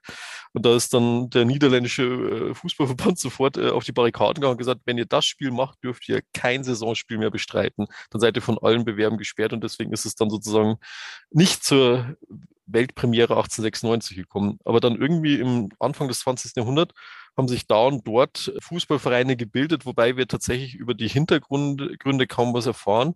Also nur, dass sie sich gegründet haben, aber dann anscheinend kein einziges Spiel ausgetragen haben wohl trainiert und dann gibt es immer so kleine Berichte, dass dann irgendwie vier Frauen auf einmal aus dem Fußballplatz aufgetaucht sind und gekickt haben. Also das war tatsächlich so die, die Ursprünge. Trotzdem beachtlich genug, dass die schon einen richtig vollwertigen Fußballverein 1914, glaube ich, war das gegründet haben, der aber leider mangels Konkurrenz dann nichts austragen konnte. Die haben halt dann wahrscheinlich bloß trainiert, nehme ich jetzt mal an. Wo auch immer. Darüber haben dann die Zeitungen leider im Weiteren nichts berichtet. Was ich halt so spannend fand, ist so, wir haben ja unsere letzte Folge über Gegenstrategien mhm. gehabt. Also im Prinzip so ein bisschen umherzuleiten. Frauen wollten eigentlich meistens Fußball spielen, aber naja, es gab halt immer diese Gegenbewegungen. Und du hast erwähnt, als 1904, 1905 einen Versuch gab, schon Fußball zu spielen, 1908 dann aber einen Plan gab, irgendwie einen Damenfußballclub zu gründen und die erste Reaktion erstmal ein Anti-Frauenfußballclub irgendwie. Ja. Also direkt so dieses, wir müssen das sofort verhindern, da geht was schief. Also das fand ich aus der Perspektive sehr spannend. Aber genau, 1914 gab es dann so die ersten richtigen Versuche, wo es auch ein bisschen mehr gab. Ne? Da hattest du irgendwie gesagt, dass 16 Personen zusammenkamen. Genau, ja. Und dann gab es so ein kostümiertes Damenfußballspiel. Das fand ich ein bisschen. Das ist aber der Normalfall damals gewesen. Ja. Also England ist ja da ganz berüchtigt dafür gewesen, dass die, die diese äh, Carnival äh, Matches ausgetragen haben, wo halt dann äh, Frauen und Männer verkleidet gekommen sind. Äh, wobei den Frauen, da war die Verkleidung manchmal, dass die sich halt äh, in Fußballtrikots äh, begeben haben. Das lief als Verkleidung. Die Männer sind dann als Charlie Chaplin, als sonst was angekommen. Es gab ja auch so Spiele wie äh, 24 Frauen spielen gegen eine Mannschaft bestehend aus elf siamesischen Zwillingen. Das gab es 1898. Also ach, da, da, dreht sich eben alles um, aber die waren wahrscheinlich ähnlich makaber anzusehen wie dann die Spiele im erst, äh, so rund um den Ersten Weltkrieg, wo dann äh, irgendein Frauenfußballteam gegen äh, Kriegsversehrte gespielt hat, wo dann eine Mannschaft mit elf Einbeinigen kam und der Torwart hat seinen Arm verloren gehabt und da so Sachen. Also ganz bitter. Ja, das gab es nicht in Belgien und nicht in Frankreich, äh, weil die eben gesagt haben, Impetus ist ernsthaft. Und in den Niederlanden wurde eigentlich auch später dann in den 30ern der Ernsthafte gepflegt, aber davor hatten die auch schon solche Ausreißer. Das ist wahr. Und das erste Spiel zwischen zwei Vereinen hat dann in Ostzahn mhm. gegen Wittenberge stattgefunden. Was genau war das? Also die äh, Ostzahn war wohl ein Basketball Club, der äh, dann auch gesagt hat, na gut, wir können ja eigentlich auch Fußball spielen, das ist auch eine Mannschaftssportart. Und dieses Wittenberg, das äh, war tatsächlich als Frauenfußballclub gegründet. Und das Problem leider an den frühen 20er Jahren ist, dass die Berichterstattung unglaublich spärlich war. Also ich habe wirklich extrem viel Zeitung aus der Zeit gesucht und äh, ob da irgendwas drinsteht, aber es ist immer so blitzlichtartig. Oft genug war es auch nur so, die haben ein Spiel gemacht und das war es dann auch. Ähm, das von Wittenberg, das war wohl ein etwas äh, denkwürdigeres Spiel, weil der Schiedsrichter, den haben sie dann, als äh, es in den 50ern wieder so einen Frauenfußballboom gab, haben sie den interviewt und er hat sich dann an das Spiel erinnert, hat aber irgendwie die Jahreszahlen durcheinander gebracht. Der hat dann das irgendwie auf 1910 angesiedelt. Aber äh, das war tatsächlich, er hat sich einfach um zehn Jahre vertan, weil Wittenberg hat sich erst nach dem äh, Ersten Weltkrieg gegründet. Und dann gab es dann auch in Appeldorn gab es dann einen Verein und so weiter. Also da haben sich schon ein paar gegründet und es gab dann auch schon die ersten April-Scherze, die anscheinend in den Niederlanden sehr beliebt waren, wo dann angeblich Femina Spohr auf Reise in die Niederlande kam und äh, unterwegs zwei Spiele austrägt. Äh, auch gegen Vereine, die es tatsächlich gab. Also das, äh, die Vereine, gegen die die ihre Spiele austragen sollen, die gab es tatsächlich, aber die Reise hat nicht stattgefunden. Weil gut, äh, selbst 1. April denkt man sich, gut, die Meldung kann ja vielleicht stimmen und dann halt wirklich alle französischen Zeitungen, die da relevant sind, äh, durchgeforstet. Und Femina ist definitiv äh, in dem Jahr nicht am 1. April in die Niederlande gefahren. Die haben da selber Spiele in Frankreich ausgetragen. Aber zumindest war es schon eine April-Scherzmeldung wert. Das. Und in England gab es ja auch Kontakte zu den Niederländerinnen weil der, der kurzlebige englische äh, Frauenfußballverband, English Ladies Football Association, die haben ja schon Länderspiele geplant gehabt gegen Frankreich, okay, äh, gegen Irland, okay, aber auch gegen Niederlande. Und das bedeutet, da muss was gewesen sein, also zumindest verbandsähnliche Strukturen. Aber es kam wohl nicht dazu, weil äh, die haben nach den ersten beiden Testspielen, die sie ausgetragen haben gegen Vereinsmannschaften, wo dann die Vereinsmannschaften im ersten Testspiel dann gleich gegen eine relativ neu aufgestellte äh, Vereinsmannschaft verloren haben, beschlossen, das lassen wir mal mit den Länderspielen. Und nachdem der englische Cup ausgespielt hat, war dann eh wieder äh, Feierabend mit dem Verband. Also deswegen kam es nicht dazu, aber in den niederländischen Zeitungen ist leider zu wenig Greifbares und es gibt auch selbstverständlich keinerlei Unterlagen, weil die sind wahrscheinlich irgendwo auf dem Dachboden gelandet und dann verschwunden, die halt äh, uns da nähere Infos geben. Was sicher ist, ist, dass zwischen 20 und 24 es ein verhältnismäßig regen Spielvertrieb, also ein regen in, unter allen Vorbehalten gegeben hat, der auch in Europa äh, zumindest gesehen worden ist. Weil selbst in österreichischen Zeitungen in der Zeit wurde geschrieben, äh, aufgrund der ersten äh, Frauenfußballversuche in Österreich, äh, unsere Frauen versuchen es den Französinnen und den Niederländerinnen nachzumachen. Also das war wohl bekannt, dass es da was gab, aber wie groß das jetzt war, also ich schätze mal zehn Vereine, nach all dem, was ich so gesehen habe, die was gespielt haben, das kann man jetzt schlecht sagen. Sehr viel Aufmerksamkeit hat es leider nicht erregt. Aber das heißt so, der Unterschied zwischen Niederlande und Belgien war ein Stück weit, die Niederlande waren so gut wie gar nicht international unterwegs, wohin Belgien super international und so ein mhm. bisschen die Ernsthaftigkeit, mit der es betrieben worden ist und der Anspruch, mit, der es, mit dem es betrieben worden ist.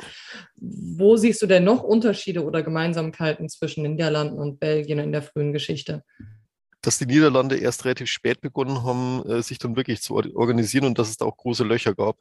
Also nach 1924 war dann ein Loch von fast äh, acht Jahren, wo es außer ab und zu mal, äh, ich sage jetzt mal ein Spaßfußballspiel, zu irgendeiner örtlichen Festivität äh, keinen ernsthaften Versuch gab, Frauenfußball zu spielen. Und erst als dieser Club Chelsea sich gegründet hatte, äh, kam da wieder so ein bisschen Zug mit rein, weil das ist eben das Phänomen, was ich vorhin schon äh, beschrieben habe, dass dann irgendwo gründet sich ein Fußballverein, andere kriegen das mit äh, und sagen, okay, das machen wir auch. Und dann waren auf dem Schlag innerhalb von zwei, drei Jahren, äh, ich glaube fast 18, 19 äh, Clubs in den Niederlanden da, die dann auch wirklich versucht haben, das Ganze zu organisieren. Aber es gab zum Beispiel nur einen einzigen Wettbewerb, den ich gefunden habe, und das war jetzt kein verbandsmäßig organisierter, sondern das haben die Vereine untereinander gemacht. Es gab auch trotz vieler Überlegungen und auch Pläne kein einziges äh, internationales Spiel. Also auch nicht von anderen Clubs in den Niederlanden, dass die mal gesagt haben, wir laden mal zwei äh, bekannte Clubs ein und lassen die bei uns spielen, wie in Luxemburg zweimal. Also das, das waren damals zwei belgische Vereine, die in, in Luxemburg 24 und 28 gespielt haben, sondern es kam immer nur bis ins Planungsstadium und leider nicht darüber hinaus, weil Belgien, das wäre ein Katzensprung gewesen. Die hätten auch in Antwerpen spielen können, dann wären sie auch gleich da gewesen, weil äh, der, die Antwerpener Clubs, die wollten ja in den Niederlanden spielen, haben auch schon Tourneen ausgemacht und die kamen dann nicht zustande. Steht nicht da, warum. Also teilweise bis äh, nächste Woche sind die Spiele dann in Rotterdam, in Groningen und sonst irgendwo. Woche drauf in der Zeitung Training, nix. Und keine Ahnung warum. Also das äh, ist manchmal so, dass die im letzten Moment wahrscheinlich kalte Füße bekommen haben und gesagt haben, das ist uns zu viel Aufwand mit dem Organisieren oder äh, wir haben ein Verbot bekommen, das ist dann allerdings dann auch nicht äh, öffentlich äh, gesagt worden. Schwer zu, schwer zu sagen, warum die dann eine ganz andere Entwicklung hatten, obwohl sie eigentlich das Zeug dazu gehabt hätten. Weil es gab drei regionale Verbände in den Niederlanden äh, zwischen 32 und 36 und einen nationalen Fußballverband, von dem wir aber, außer dass es ihn gegeben hat, nichts wissen. Also gar nichts. Die ist, weder ob die jetzt vorhatten, mal eine Meisterschaft auszutragen, noch äh, wie die sich sonst irgendwie organisiert haben. Nur äh, hätte es Abrecht in Amsterdam der Nationale Footballbund vor der Dames. Meldung, Ende. Was auch immer die gemacht haben. Ja. Aber das heißt, wir haben in den Niederlanden eine deutlich dünnere Lage, was den Fußballverband betrifft. Genau, ja. Haben aber so Besonderheiten drin. Also wenn ich so das Buch durchblättere, also schon auch immer wieder detailreichere Sachen, wie zum Beispiel mhm. irgendwie das Spiel bei minus 15 Grad in Amsterdam. Da musste ich ja in Antwerpen. In Antwerpen. Das war Antwerpen. Ich habe es mir ja. falsch aufgeschrieben. Kein Problem, aber das, nee, das, war, äh, das wurde eben in äh, Antwerpen ausgetragen. Das war das erste Spiel von Femina Antwerpen. Äh, nee, nicht von Femina, Entschuldigung, Ajax Antwerpen. Also die heißen Ajax, deswegen denkt man sofort an Amsterdam. Die haben sich wohl auch nach Ajax Amsterdam benannt. Und bei denen war auch eine Torfrau drin, die Niederländerin war. Also so gesehen. Aber das äh, hat bei minus 15 Grad tatsächlich stattgefunden, war aber kein Spiel in Holland. Warum habe ich mir das dann aufgeschrieben? Warum Weil, war das in Niederlanden? Wegen dem Ajax. Das Ajax hat, glaube ich, da einen Streich gespielt. Die haben sich gern nach großen Clubs benannt. Also in Österreich haben sie sich auch Rapid und Austria benannt und hatten überhaupt nichts mit denen zu tun. Also, mhm. Wurde Chelsea auch irgendwie nach Chelsea benannt? Das war eigentlich ein äh, Männerverein, ähm, wo sich dann die Frauenabteilung gegründet hat, ganz offiziell. Die waren nicht äh, dem niederländischen Fußballverband angeschlossen, sondern die waren eher, äh, heute wird man sagen, äh, eine etwas organisiertere Hobbymannschaft, die von Chelsea, die Herren. Und die hatten wohl so eine Art nennen wir es jetzt mal äh, Fangemeinschaft oder sowas mit Chelsea, hatten wohl auch die blauen Trikots von Chelsea übernommen, zeitweise. Wobei dann, als sich die Frauen dann abgespaltet haben, äh, weil dann der niederländische Verband Druck gemacht hat, äh, so ein bisschen auf die Vereine, dass sie doch das mal unterlassen sollten, dass die Frauen auf ihren Plätzen Fußball spielen, selbst wenn die gar nicht dem Verband angeschlossen waren. Aber es kamen ja auch immer wieder mal Vereine, äh, die beim niederländischen Fußballverband dabei waren, die dann gegen die gespielt haben, dass sie halt dann Chelsea das S durch ein C ersetzt haben und äh, das H auch weggenommen haben, aber werden dann trotzdem Chelsea ausgesprochen und ihr Vereinsemblem äh, zu einem Herz, wo der Vereinsname drauf und geändert haben. Ja, wie nett, ja.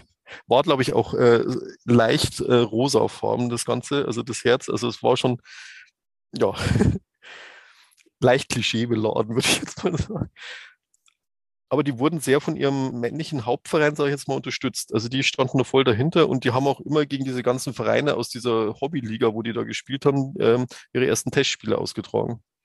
Und es war jedes Mal, wie man es gelesen hat, sehr freundliche und entspannte Atmosphäre und die haben auch den, äh, sogar einen eigenen Platz aufgemacht bei Chelsea. Deswegen konnten die auch ziemlich lang spielen, im Gegensatz zu Rotterdam, die ja dann ihren Platz verloren hatten. Äh, und haben eigentlich auch bis der niederländische Verband dann das endgültige Verbot ausgesprochen hat, bis 1936 auf ihren eigenen Platz spielen können.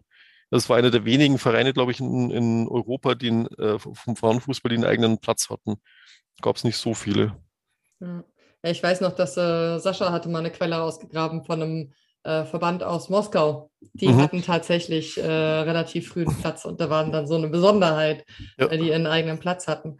Aber das heißt, in den Niederlanden war dann so die Hochzeit, wo es auch wirklich viele Spiele gab von unterschiedlichen Teams gegeneinander, eigentlich so zwischen 31 und 36, ne? Genau, und, und die meisten wohl so 34, 35. Das war so wirklich äh, die Zeit, wo es in vier Orten äh, teilweise mehrere Vereine gab und die halt wirklich auch einen ganz regen Spielbetrieb hatten. Deswegen wundere ich mich auch, dass die keinen richtig überregionalen Wettbewerb äh, gemacht haben, also ich niederländische Meisterschaft und Pokal, weil äh, rein von den Fahrstrecken, das war alles so im Bereich Rotterdam, Amsterdam, Den Haag rum. Leiden war da noch der vierte. Und äh, das hätten die eigentlich locker schaffen können. Also selbst wenn sie sagen, wir machen zwei Ligen mit je vier Mannschaften, weil recht viel größer waren die Ligen in den anderen Ländern auch nicht. Aber es hätte schon geklappt. Also es schade, dass man keine Zeitreise machen kann, dass auch kein Zeitzeuge lebt, weil das sind Sachen, die mich wirklich interessieren. Wieso gab es in manchen äh, Ländern und Niederländer ist halt das Paradebeispiel, wieso gab es da keine Meisterschaft? Schade eigentlich. Also, weil hätten dann die Nummer drei sein können weltweit. Es braucht einfach mehr Forschung in dem Bereich. Ja, die Forschung macht aber leider etwas, was nicht stattgefunden hat, auf einmal Realität. Also das wäre ja, nein, aber faktische im, Geschichte ist. Halt. Aber ich meine das jetzt so im Sinne von, wäre ja, ja geil, wenn man warum? rausfinden ja, genau. würde, warum. So, ne? Genau, 1935 gab es dann eine besondere Story, die mir irgendwie aufgefallen ist. Und zwar etwas, was mit nicht genehmigten Eintrittsgeldern zu tun hatte. was, hat es, was hat es damit auf sich? Also es war wohl so, dass äh, bei Fußballspielen es generell äh, genehmigungspflichtig im, äh, im Ort, also in der Stadt war ja da in dem Fall in Rotterdam, wenn Eintrittsgelder erhoben worden sind, äh, wenn ich die Diskussionen im Stadtrat, die war dann in der Zeitung tatsächlich auch richtig verfolgt habe, ging es da auch tatsächlich um so eine Art äh, steuerliche Frage, also dass halt dann Steuern abgeführt werden mussten. Und äh, da gab es eben dann eine Doppelveranstaltung in Oversree, wo die Rotterdamer Vereine, es waren glaube ich dann sieben letzten Endes, insgesamt ihre Spiele mal ausgetragen haben wo dann der Bürgermeister von Oversree, nachdem er gehört hat, da finden Spiele statt mit Eintrittsgeldern, die nicht angemeldet werden, da inkognito hingegangen ist und dann offensichtlich einen riesen Aufstand gemacht hat, als man ihn dann irgendwie 1,50, also Gulden damals, äh, abverlangt hatte. Äh, das geht doch nicht, dass ihr da Eintrittsgelder verlangt und das ist verboten, das hättet ihr genehmigen müssen. Und äh, aus lauter Zorn hatte dann eben eine Stadtratssitzung anberaumt, wo dann auch beschlossen worden ist, äh, dass eben dieser Platz nicht mehr von den Frauen benutzt werden kann. Da ging es tatsächlich nicht um das Sportliche, sondern einfach, dass die halt äh, nicht das angemeldet haben. Vielleicht auch, weil sie gesagt haben, das ist eh unerheblich. Und äh, gut, die Frauenfußballvereine, die waren auch sehr auf solche Einnahmen angewiesen, das muss man auch sagen. Deswegen auch diese vielen Propagandaspiele, die es auch in den Niederlanden gab, wo sie halt dann in andere Ortschaften gefahren, haben, zum Beispiel nach Dordrecht und sowas. Und haben da durchaus auch vor 4.000, 5.000, 6.000 Leuten gespielt. Aber solche Einnahmen haben die halt gebraucht, um sich irgendwie über Wasser halten zu können. Also angefangen von den ganzen Fahrtkosten, die die halt dann auch hatten, bis hin zu Materialkosten. Also wenn man sieht, wie, wie selbst so ein Verein wie Femina Sport, den muss ich halt immer wieder sagen, weil es einfach der größte damals in Europa war, in was für Trikots die zeitweise so ein offizielles Meisterschaftsendspiel bestritten haben, wo dann irgendwie äh, elf Leute dastehen mit sieben verschiedenen Trikots, weil die halt irgendwie alles rausgekramt haben, was noch irgendwie blau war und teilweise eine im gestreiften Trikot da stand und sowas. Ja, also die, die hatten schon zu kämpfen. Sponsoren gab es wohl auch, aber waren jetzt leider nicht so der Regelfall bei Franzi hatte ich gesehen, dass man eigentlich auch mal in den Kolonien spielen wollte. Frankreich mhm. und Belgien und die Niederlande waren damals ja noch große Kolonialmächte. Ja. Ist das dann eigentlich zustande gekommen? Oder ich meine, in Belgien habe ich dazu auch gar nichts, erinnere ich mich an nichts, dass die das irgendwie im Blick hatten, da was machen wollten. Belgien war wohl eher auf Europa ausgerichtet. Alles, was irgendwie bis Österreich ging, hatten sie im Blick. Also 1924 hat der Brüssels Femina schon mal angefragt, ob sie eine Sportveranstaltung in Wien machen könnten, äh, Frauensportveranstaltung mit Leichtathletik und einem Fußballspiel, weil damals gab es gerade eben die ersten österreichischen Vereine und das wurde dann halt dankend abgelehnt, sowas braucht man nicht. Aber dass die Belgier nach Kongo zum Beispiel fahren wollten, das war dann ihre einzige, das nicht, obwohl es tatsächlich ein ganz nettes Bilddokument von 1911, glaube ich, gab, wo halt irgendwie zwei kleine Mädchen äh, auf so einem Dorfplatz halt gerade Fußball spielen. Das wäre dann sozusagen der erste Beleg für Frauenfußball in den Kolonien in Belgien. Frankreich hat tatsächlich in den Kolonien, und zwar gerade in, in Südostasien, äh, auch das eine oder andere äh, Frauenfußball Event, sage ich jetzt mal, gehabt. Da gab es in Kambodscha eine Mannschaft aus äh, Bäuerinnen, sage ich jetzt mal, die haben da gegen Männer Fußball gespielt. Und die waren wohl auch beeinflusst, weil es gab auch in den Kolonialzeitungen Berichterstattung über Frauenfußball von diesen Berichten. Genauso wie in Batavien, also in, in Indonesien, wo dann tatsächlich sich auch so äh, versuchsweise dann später nach dem Zweiten Weltkrieg, aber auch schon davor, Frauenfußballmannschaften gebildet zu haben scheinen. Ich formuliere es jetzt mal im Konjunktiv. Aber sie haben halt die Berichterstattung durchaus äh, auch in den Kolonien über Frauenfußballspiele inklusive Foto und allem drum und dran gehabt. Also Chelsea, als die da ihr erstes Training gehabt haben, das war dann auch äh, ein paar Wochen später in den Batavischen Newsblatt war das dann drin, das Foto. Aber die Vereine selber hatten wohl äh, zumindest nicht, nicht äh, konkret geplant, dass sie da auch mal nach Afrika oder eben nach Asien fahren, um dort äh, Fußball zu spielen. Das, die einzigen, die, glaube ich, mal in die ehemaligen Kolonien gefahren sind, das war tatsächlich die Dick Cares Ladies, als die in den USA 1922 waren und dann nur gegen Männer gespielt haben. Die British Ladies äh, äh hatten das 1896 angeblich vor, äh, 97 vor. Da stand da drin, das ist jetzt das letzte Spiel in England vor ihrer Reise in die Kolonien. Aber das war wahrscheinlich dann nur eine Art Werbetrick, äh, um die dreimonatige Absenz der Fußballerin zu erklären, weil es ist dann nichts, also es wurde auch kein Bericht, sie kommen, kaum wieder zurück, weil das hätte dann eigentlich selbst äh, in der einheimischen Presse ein Riesenaufsehen verursachen müssen, wenn die da irgendwo in der Karibik rumgefahren wären oder sonst wo. Also leider keine Spiele in den Kolonien äh, von den äh, Vereinen aus Belgien und Holland selber, aber Spiele in den Kolonien von Mannschaften, die sich von denen beeinflussen haben lassen, das Jahr. Ja, ich glaube, die Meldung war ähm, am 14. und 15. Mai im Siren Park in Magabesa auf Batavia. Genau, das war dieser ja. eine. Ja. Leider gibt es über das Spiel selbst keinen Bericht, aber zumindest es war angekündigt. Das ist mhm. auch immer das Verheerende bei der Forschung. Da werden manchmal mordsmäßig Spiele angekündigt, also mit, mit Aufstellung und allem. Und dann sucht man dann verzweifelt in allen möglichen äh, noch so kleinen Lokalblättern und dann taucht dann nichts mehr auf. Äh, und dann denkt man, okay, vielleicht hat das Spiel nicht stattgefunden, aber dann manchmal eben habe ich dann auch irgendwo dann doch noch eine Quelle aufgetrieben, äh, wo dann praktisch vor einem Jahr war ja bereits das Spiel und so weiter, äh, wo dann klar war, das Spiel hat stattgefunden, aber keine Ahnung, was mit dem Reporter passiert ist. Der hat dann nach dem immensen Vorbericht, wo, wo teilweise die Berufe der Spielerinnen und äh, also gerade, dass er nicht den kompletten Lebenslauf von denen reingeschrieben hat, Spiel, kein Bericht. Hm.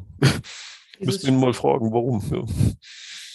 Dieses Spiel in den Kolonien war dann 1920 die Ankündigung dazu, ne? Ich glaube schon, ja. Also, das, wenn ich das richtig im Kopf habe, genau 1920. Aber wie gesagt, ob es dazu kam, wissen wir leider nicht. Aber das war jetzt ein Spiel von einheimischen Mannschaften. Vielleicht waren es Niederländerinnen, die selber in Batavien waren, weil in Frankreich war es so, dass äh, da in Algerien sich drei Vereine gebildet haben und den Namen auch zuerteilen waren das zu 90 Prozent Französinnen. Nur zwei oder drei, die dann wirklich auch aus Algerien kamen, also die jetzt halt einen erkennbaren arabisch klingenden Namen hatten. Also das war wohl so eine Art ja, Frucht des Frauenfußballs in den, äh, in den Heimatländern von den Kolonien, sage ich jetzt mal, dass sich da irgendwelche Frauen, die wohl auch jetzt gebürtig, in dem Fall Niederländerinnen waren, zusammengefunden haben und gesagt haben, wir machen das auch. Wobei die in Kambodscha, das waren tatsächlich Einheimische, die das gemacht haben. Ich bin sehr, sehr gespannt. Ähm, wir haben ja unser Projekt Forgotten Herons gegründet, also mhm. die ähm, quasi mit dem Ziel, äh, auf Englisch die internationale Frauenfußballgeschichte zu erfassen. Und da haben wir jemanden gefunden, der zum Beispiel ganz viel zum frühen Frauenfußball in Nigeria mhm. geforscht hat. Und das ist, da bin ich jetzt sehr, sehr neugierig drauf irgendwie und hoffe, dass wir da viele spannende Geschichten zum auch nicht verbandsorganisierten Frauenfußball ja. finden. Da habe ich auch noch einen Überfall auf dich vor zu dem Thema, Helge. Okay. Dann wäre ich soweit äh, mit meinen Fragen durch. ich bin auch erstmal ziemlich platt von all den kleinen Geschichten, die es da noch gab oder eben so vielen Details, die ja dann in den Büchern, die man, die ich jetzt vielleicht auch übersehen habe, ne, oder es ist, ist schon krass, wie viel, wie viel damals eigentlich schon passiert ist und wie das mhm. auch komplett so aus dem Bewusstsein, aus dem gesellschaftlichen Bewusstsein auch wieder verschwunden ist. Wer sich so ein bisschen mehr beschäftigt mit Geschichte rund um Frauenthemen, ne, den, die wundert es halt auch überhaupt nicht. Ja. Aber um das zu ändern, machen wir das ja auch schon. Ich wollte noch mal sagen zu den Büchern, so ein kleiner Werbeblock jetzt quasi, ähm, weil jemand denkt so, oh mein Gott, ich möchte jetzt noch mehr wissen, was damals eigentlich passiert ist. Ich fand es total faszinierend, dass es ja wirklich Spiele sind, die schon fast 100 Jahre zurückliegen. Und dann aber in so einem Buch nochmal das zu lesen, quasi wie wirklich wie so ein Spielbericht, den ich jetzt auch lesen würde für ne, die, die lokalen Fußballteams ähm, hier. Und auch wenn es eben teilweise sehr unterschiedlich ist und ich die Protagonistin dann natürlich nicht kenne oder manchmal die Bilder auch sehr pixelig quasi sind. Ja. Denken, also das hat sich, es hat sich so viel geändert und irgendwie hat sich aber auch überhaupt nichts verändert. Mhm. Auch bei den Bildern manchmal zu denken, oh, das sieht alles ganz anders aus und dann das nächste Bild zu sehen und zu denken, könnten auch Hipster heute sein. Ne? Also das ist echt total spannend. Ja, ich habe mal spaßeshalber so ein paar von den äh, qualitativ guten Fotos, die gibt es äh, bei Gallica, das ist die Bibliothèque Nationale Française, die Internetseite, und da habe ich die meisten Bilder eigentlich her. Und die habe ich dann koloriert. Äh, da gibt es ein paar nette Online-Programme. Und dann ist es halt wirklich so, dass man halt überhaupt nicht mehr den Unterschied zwischen damals und heute erkennt, außer dass die halt dann äh, ein Barry auf dem Kopf haben oder sowas. Das haben die wohl ganz gern getragen. Und halt Hosen manchmal exorbitant groß sind. Also es sind schon ziemliche Riesenhosen, die die teilweise haben.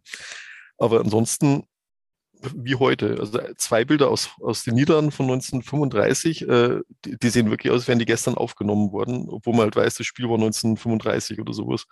Also es hat sich nicht viel verändert und auch von, den, von der Art und Weise, wie die Fußball gelebt haben, sage ich jetzt mal, da ist kein großer Unterschied. Wobei ich glaube, bei denen war noch zehnmal mehr Pioniergeist dabei als heute, weil die Widerstände gibt es ja zum Glück heute nicht mehr. Also das hat dann wirklich äh, den verboten wird, dass sie irgendeinen Platz benutzen können. Das kommt hoffentlich, glaube ich, heute nicht mehr vor, außer in ganz verschrobenen Gegenden bei uns. Aber dass die halt damals wirklich dann, wie in Österreich, das wäre ein gutes Beispiel, äh, hingehen und äh, die Frauen äh, zusammen mit ein paar Bekannten mit Schaufel und Spitzhacke einen Platz herrichten, den sie vorher vom Gönner äh, gespendet bekommen haben und das dann sozusagen der, der wichtigste äh, Platz des Verbandes wird, den sie halt haben, das finde ich halt schon sehr beeindruckend. Also denen war es extrem wichtig, dass sie Fußball spielen können. Die haben da auch viel hinten angestellt. Allein schon die Reisen. Also die Belgierinnen, die waren ja zwei Wochen in, in äh, Portugal und Spanien. Und was das für einen Aufwand bedeutet haben muss, dass sie da hinkommen. Also allein schon, weil war ja viele berufstätig, äh, frei zu machen, was jetzt damals noch nicht so selbstverständlich war. Da mal, ich bin jetzt zwei Wochen weg zum Fußball spielen und dann dahin fahren. Achtung, für die folgenden Minuten gilt unsere Inhaltswarnung. Die Französinnen haben ja da äh, zwei Jahre zuvor da schon unliebsame Erfahrungen mit den portugiesischen Männern gemacht, die anscheinend vorher das äh, Büchlein La Garçon gelesen haben, wo es halt darum geht, dass die französischen Frauen eigentlich alle willig und schnell zu haben sind. Und deswegen haben die da mit allen möglichen Mitteln versucht, äh, an die Rand zu kommen. Also irgendwie von äh, Männern, die an die Tür geklopft haben, gesagt, ich bin ein Künstler, ich will sie malen, darf ich reinkommen? bis hin zu also ausschweifenden Liebesbriefen, die dann die äh, Französinnen am Frühstückstisch unter lauten Gelächter vorgelesen haben, bis hin leider teilweise zu Vergewaltigungen, die es da offensichtlich kam. Also dass die wirklich in ein Auto reingezerrt wurden und dann wieder abgeliefert wurden und auch welche, die freiwillig mitgemacht haben. Das war damals ein Riesenskandal in Frankreich. Von den 24 Spielerinnen sind 22 suspendiert worden weil die sich praktisch darauf eingelassen hatten. Da war die Alice Millard überhaupt nicht so begeistert. Und in der Berichterstattung kam dann raus, dass es wohl auch bei der ersten England-Tour so war. Also die Frauen damals haben wirklich extrem viel auf sich genommen, bis hin zu dem, was man heute wahrscheinlich äh, mit Gefängnis bestrafen würde, wegen sexuellen Übergriffen und sowas. Damit müssen die auch zurechtkommen. Also eigentlich, äh, das ist so die, die wirklich die dunklere Seite von dem Frauenfußball auf der, äh, aus der Zeit, dass halt da einfach die männliche Dominanz äh, da noch sehr mit Händen zu greifen war und die Französinnen ja bis den Zweiten Weltkrieg hinein den Ruf hatten, die wären irgendwie libertär, was er dann zu äh, Vergewaltigung von GIs äh, nach Ende des Zweiten Weltkriegs geführt hat, weil die von den Filmen daheim gedacht haben, mit den Französinnen kann man das machen, die wollen das ja so. Und das haben die halt in Portugal auch erlebt. Und das muss ein ziemlicher Spießrutenlauf gewesen sein. Also ich kenne jetzt kein, war es kein persönlicher Abschluss, kann noch jemand was Nettes sagen. naja, aber im Endeffekt muss man es ja. ja. thematisieren, weil ja. ich glaube, das ist halt auch was, was wir gerne unterschätzen irgendwie so. Also wirklich auch in der, gerade in der Geschichte des Frauenfußballs, was die Frauen auf sich genommen haben, damit sie Fußball spielen können. Ja. Und das fängt ja an bei also Spielberichten, wo wirklich äh, die Frauen sind aufs Feld und sind ausgebuht und ausgelacht worden. Und das ist dann ja quasi noch harmlos. Aber wenn ich mir ja. dann überlege, wenn ich von 10.000 Leuten ausgelacht werde, hm. das ist ja auch was, das macht was mit dir und macht dich fertig. Ja, also der erste DDFC in Frankfurt hat sich nicht wieder aufgelöst, weil sie keinen Spaß am Fußball hatten. So, nicht. Ja. Sondern unter anderem, wie die Gesellschaft auf sie reagiert hat. Und das ist ja ja, also das ist auch so das, wo ich mir manchmal wünschen würde, dass wir auch eine kritischere Aufarbeitung der äh, Männerseite und der Männerfußballverbandsseite auch hätten, weil das ein total relevantes Thema ist, was man ja schon erwähnen sollte. Deswegen ähm, ja, also genau. der, der, einer der Abschlusssätze im, glaub, im, aus dem ersten und zweiten vom Holland-Buch war ja äh, der äh, niederländische Sportreporter, der halt zum Ende des Frauenfußballs in Österreich 1938 gemeint hat, also man kann ja von den neuen Machthabern in Österreich, also den Nazis halten, was man will, aber für eine Sache haben sie unser aller Dank verdient, dass sie mit dem Frauenfußball Schluss gemacht haben. Also sehr schön. Also den, also äh, praktisch die Nazis dafür zu danken, dass sie den Frauenfußball beendet haben, von holländischer Seite, das, ob er das dann noch 1940, nachdem die Niederlande erobert waren, auch so gedacht hat, weiß ich nicht. Aber das zeigt halt auch, äh, auf was für ein Niveau teilweise argumentiert worden ist. Also wirklich ganz unten und misogyn bis zum Dort hinaus. Ähm, so gesehen, also es gibt ja wenige Leute, die man als Helden bezeichnen kann, aber ich muss sagen, durch die Bank weg, die Frauenfußballerinnen von damals, die haben allein schon deswegen, was die aushalten mussten, auch medial und auch eben solche Sachen dann halt verdient, dass sie einfach viel mehr ins Rampenlicht äh, geholt werden das ist halt auch der Grund, warum ich das mache. Also ich meine, das ist, äh, ist ja nicht so, dass ich, dass ich zu viel Geld habe oder sowas, das wirklich nicht. Oder dass mir sonst nichts Besseres einfällt. Aber ich denke mir halt, das sollte halt wirklich einfach auch publik sein. Und ich versuche so viele Details wie möglich reinzupacken, dass man halt sieht, das war jetzt nicht nur irgendwie ein paar Frauen, die halt auszusehen auf dem Feld mit dem Ball gekommen sind, sondern die haben das ernsthaft betrieben, die wollten das und die haben auch zu allen Männern gesagt, die gemeint haben, ihr seid Frauen, ihr dürft das nicht lecken. Also wir machen es trotzdem. Wir wollen das und wir können das. Und die starken Frauen, die waren halt auch teilweise im Verband. Also die Jean Brûlé, das war die Sekretärin vom Internationalen Frauensportverband und eben bis zum Schluss von Femina die hat halt auch äh, jedes Mal, wenn irgendein böser Artikel gekommen ist, äh, eine Replik reingeschrieben, auf den Ersten Weltkrieg verwiesen und gemeint, da waren wir auf einmal dann doch stark, als wir in den Munitionsfabriken und sonst wo gearbeitet haben. Und jetzt auf einmal, kaum ist der Weltkrieg zu Ende, wollt ihr uns erzählen, ihr seid zu schwach zum Fußballspielen. Wer hat denn das Ganze ausgehalten, als ihr im Krieg wart und äh, verletzt rumlag? Das waren wir Frauen. Also die hat, äh, die, es waren sehr viel intellektuelle Frauen dabei, das muss man auch sagen. Also äh, gab einen ganzen Club in Frankreich, Academia, der bestand nur aus äh, Doktorinnen und Studentinnen. Und die haben sich halt dann auch äh, zu wehren gewusst in den Medien, die sie gehabt haben. Also Lea Otto hat auch sehr gerne der Kontroverse wegen wahrscheinlich solche Repliken von Frauen gegen äh, so ganz äh, absurde Aussätze von, von Herren und gerade von Ärzten äh, publiziert, wo man halt gesehen hat, die Frauen haben da nicht irgendwie nur still und leise sich irgendwo hingesetzt und geweint, wenn da so eine äh, böse Attacke kam, sondern haben gesagt, also äh, ihr habt überhaupt keine Ahnung, was wir da machen. Und der Erfolg war ja, dass sie nach, dem, nach der Euphorie am Anfang, wo es halt ein paar tausend Zuschauer gab, dann einen Schnitt von 300 hatten, was halt äh, normalen Amateurspiel in Frankreich entsprochen hat, dass sie sagen konnten, das sind jetzt keine, die der Sensation wegen kommen, weil da sich irgendwelche Frauen bewegen und vielleicht mal irgendwas sieht, was äh, einem Mann gefällt, sondern die kommen, weil sie das Spiel sehen wollen. Und das Publikum war fast paritätisch Männer, Frauen besetzt. Also äh, die sind wegen Fußball gekommen. Und äh, der österreichische äh, Damenfußballunion hat ja auch äh, 36, als der ÖFB gemeint hat, Frauenfußball nicht auf Verbandsplätzen gesagt, wir interessieren ja auch Kreise für den äh, Fußballsport, die vorher überhaupt kein Interesse hatten, die aber sagen, hey, so wie die Frauenfußball spielen, das gefällt mir, da ist ja viel mehr Sportsgeist drin und die spielen fairer und das ganze äh, Gekämpfe und Gefaule findet da jetzt nicht in dem Maß statt. Schon auch, aber halt wirklich reduziert, da geht es mehr ums Spiel. Also diese Stimmen gibt es halt auch. Und die sollte man durchaus auch heute noch zu Gehör bringen, weil es ist noch nicht vorbei, der Kampf. ich würde ja. sogar sagen, dass die Debatte sehr ähnlich der klingt, die wir heutzutage auch immer noch haben, ehrlicherweise. Weil Helga im Prinzip schon ein bisschen mit dem Werbeblock angefangen oh ja. hat, würde ich den gerade noch ergänzen. Ähm, wenn man sich äh, ein Buch in dem Verlag von dir, Les Sport Femme, Wir schreiben Sport die, Femme, ja genau. Ja, genau, Entschuldigung. Kein Wir verlinken Problem. den in den Show Notes. Ähm, genau, bekommt man in der Regel so äh, DIN A4 eher Hefte. Und das Spannende dran ist, dass du zu allem die Statistiken, die Literatur und die Übersicht der Spiele mit hinten drin hast. Genau, Das ja. heißt, da kann man sich wirklich auch durch die Quellen durchwühlen, was sehr, sehr cool ist, gerade wenn man irgendwie noch näher, näheres Interesse dran hat. Ja. Ende Werbeblock.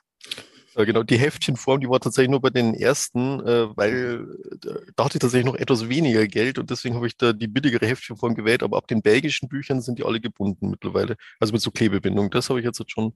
Ah, okay. Äh, es ist nur das, äh, die ersten drei f- aus Frankreich und das äh, über Australien und das über die Niederlande, die sind noch äh, praktisch mit so einer Stichheftung. Der Rest ist gebunden.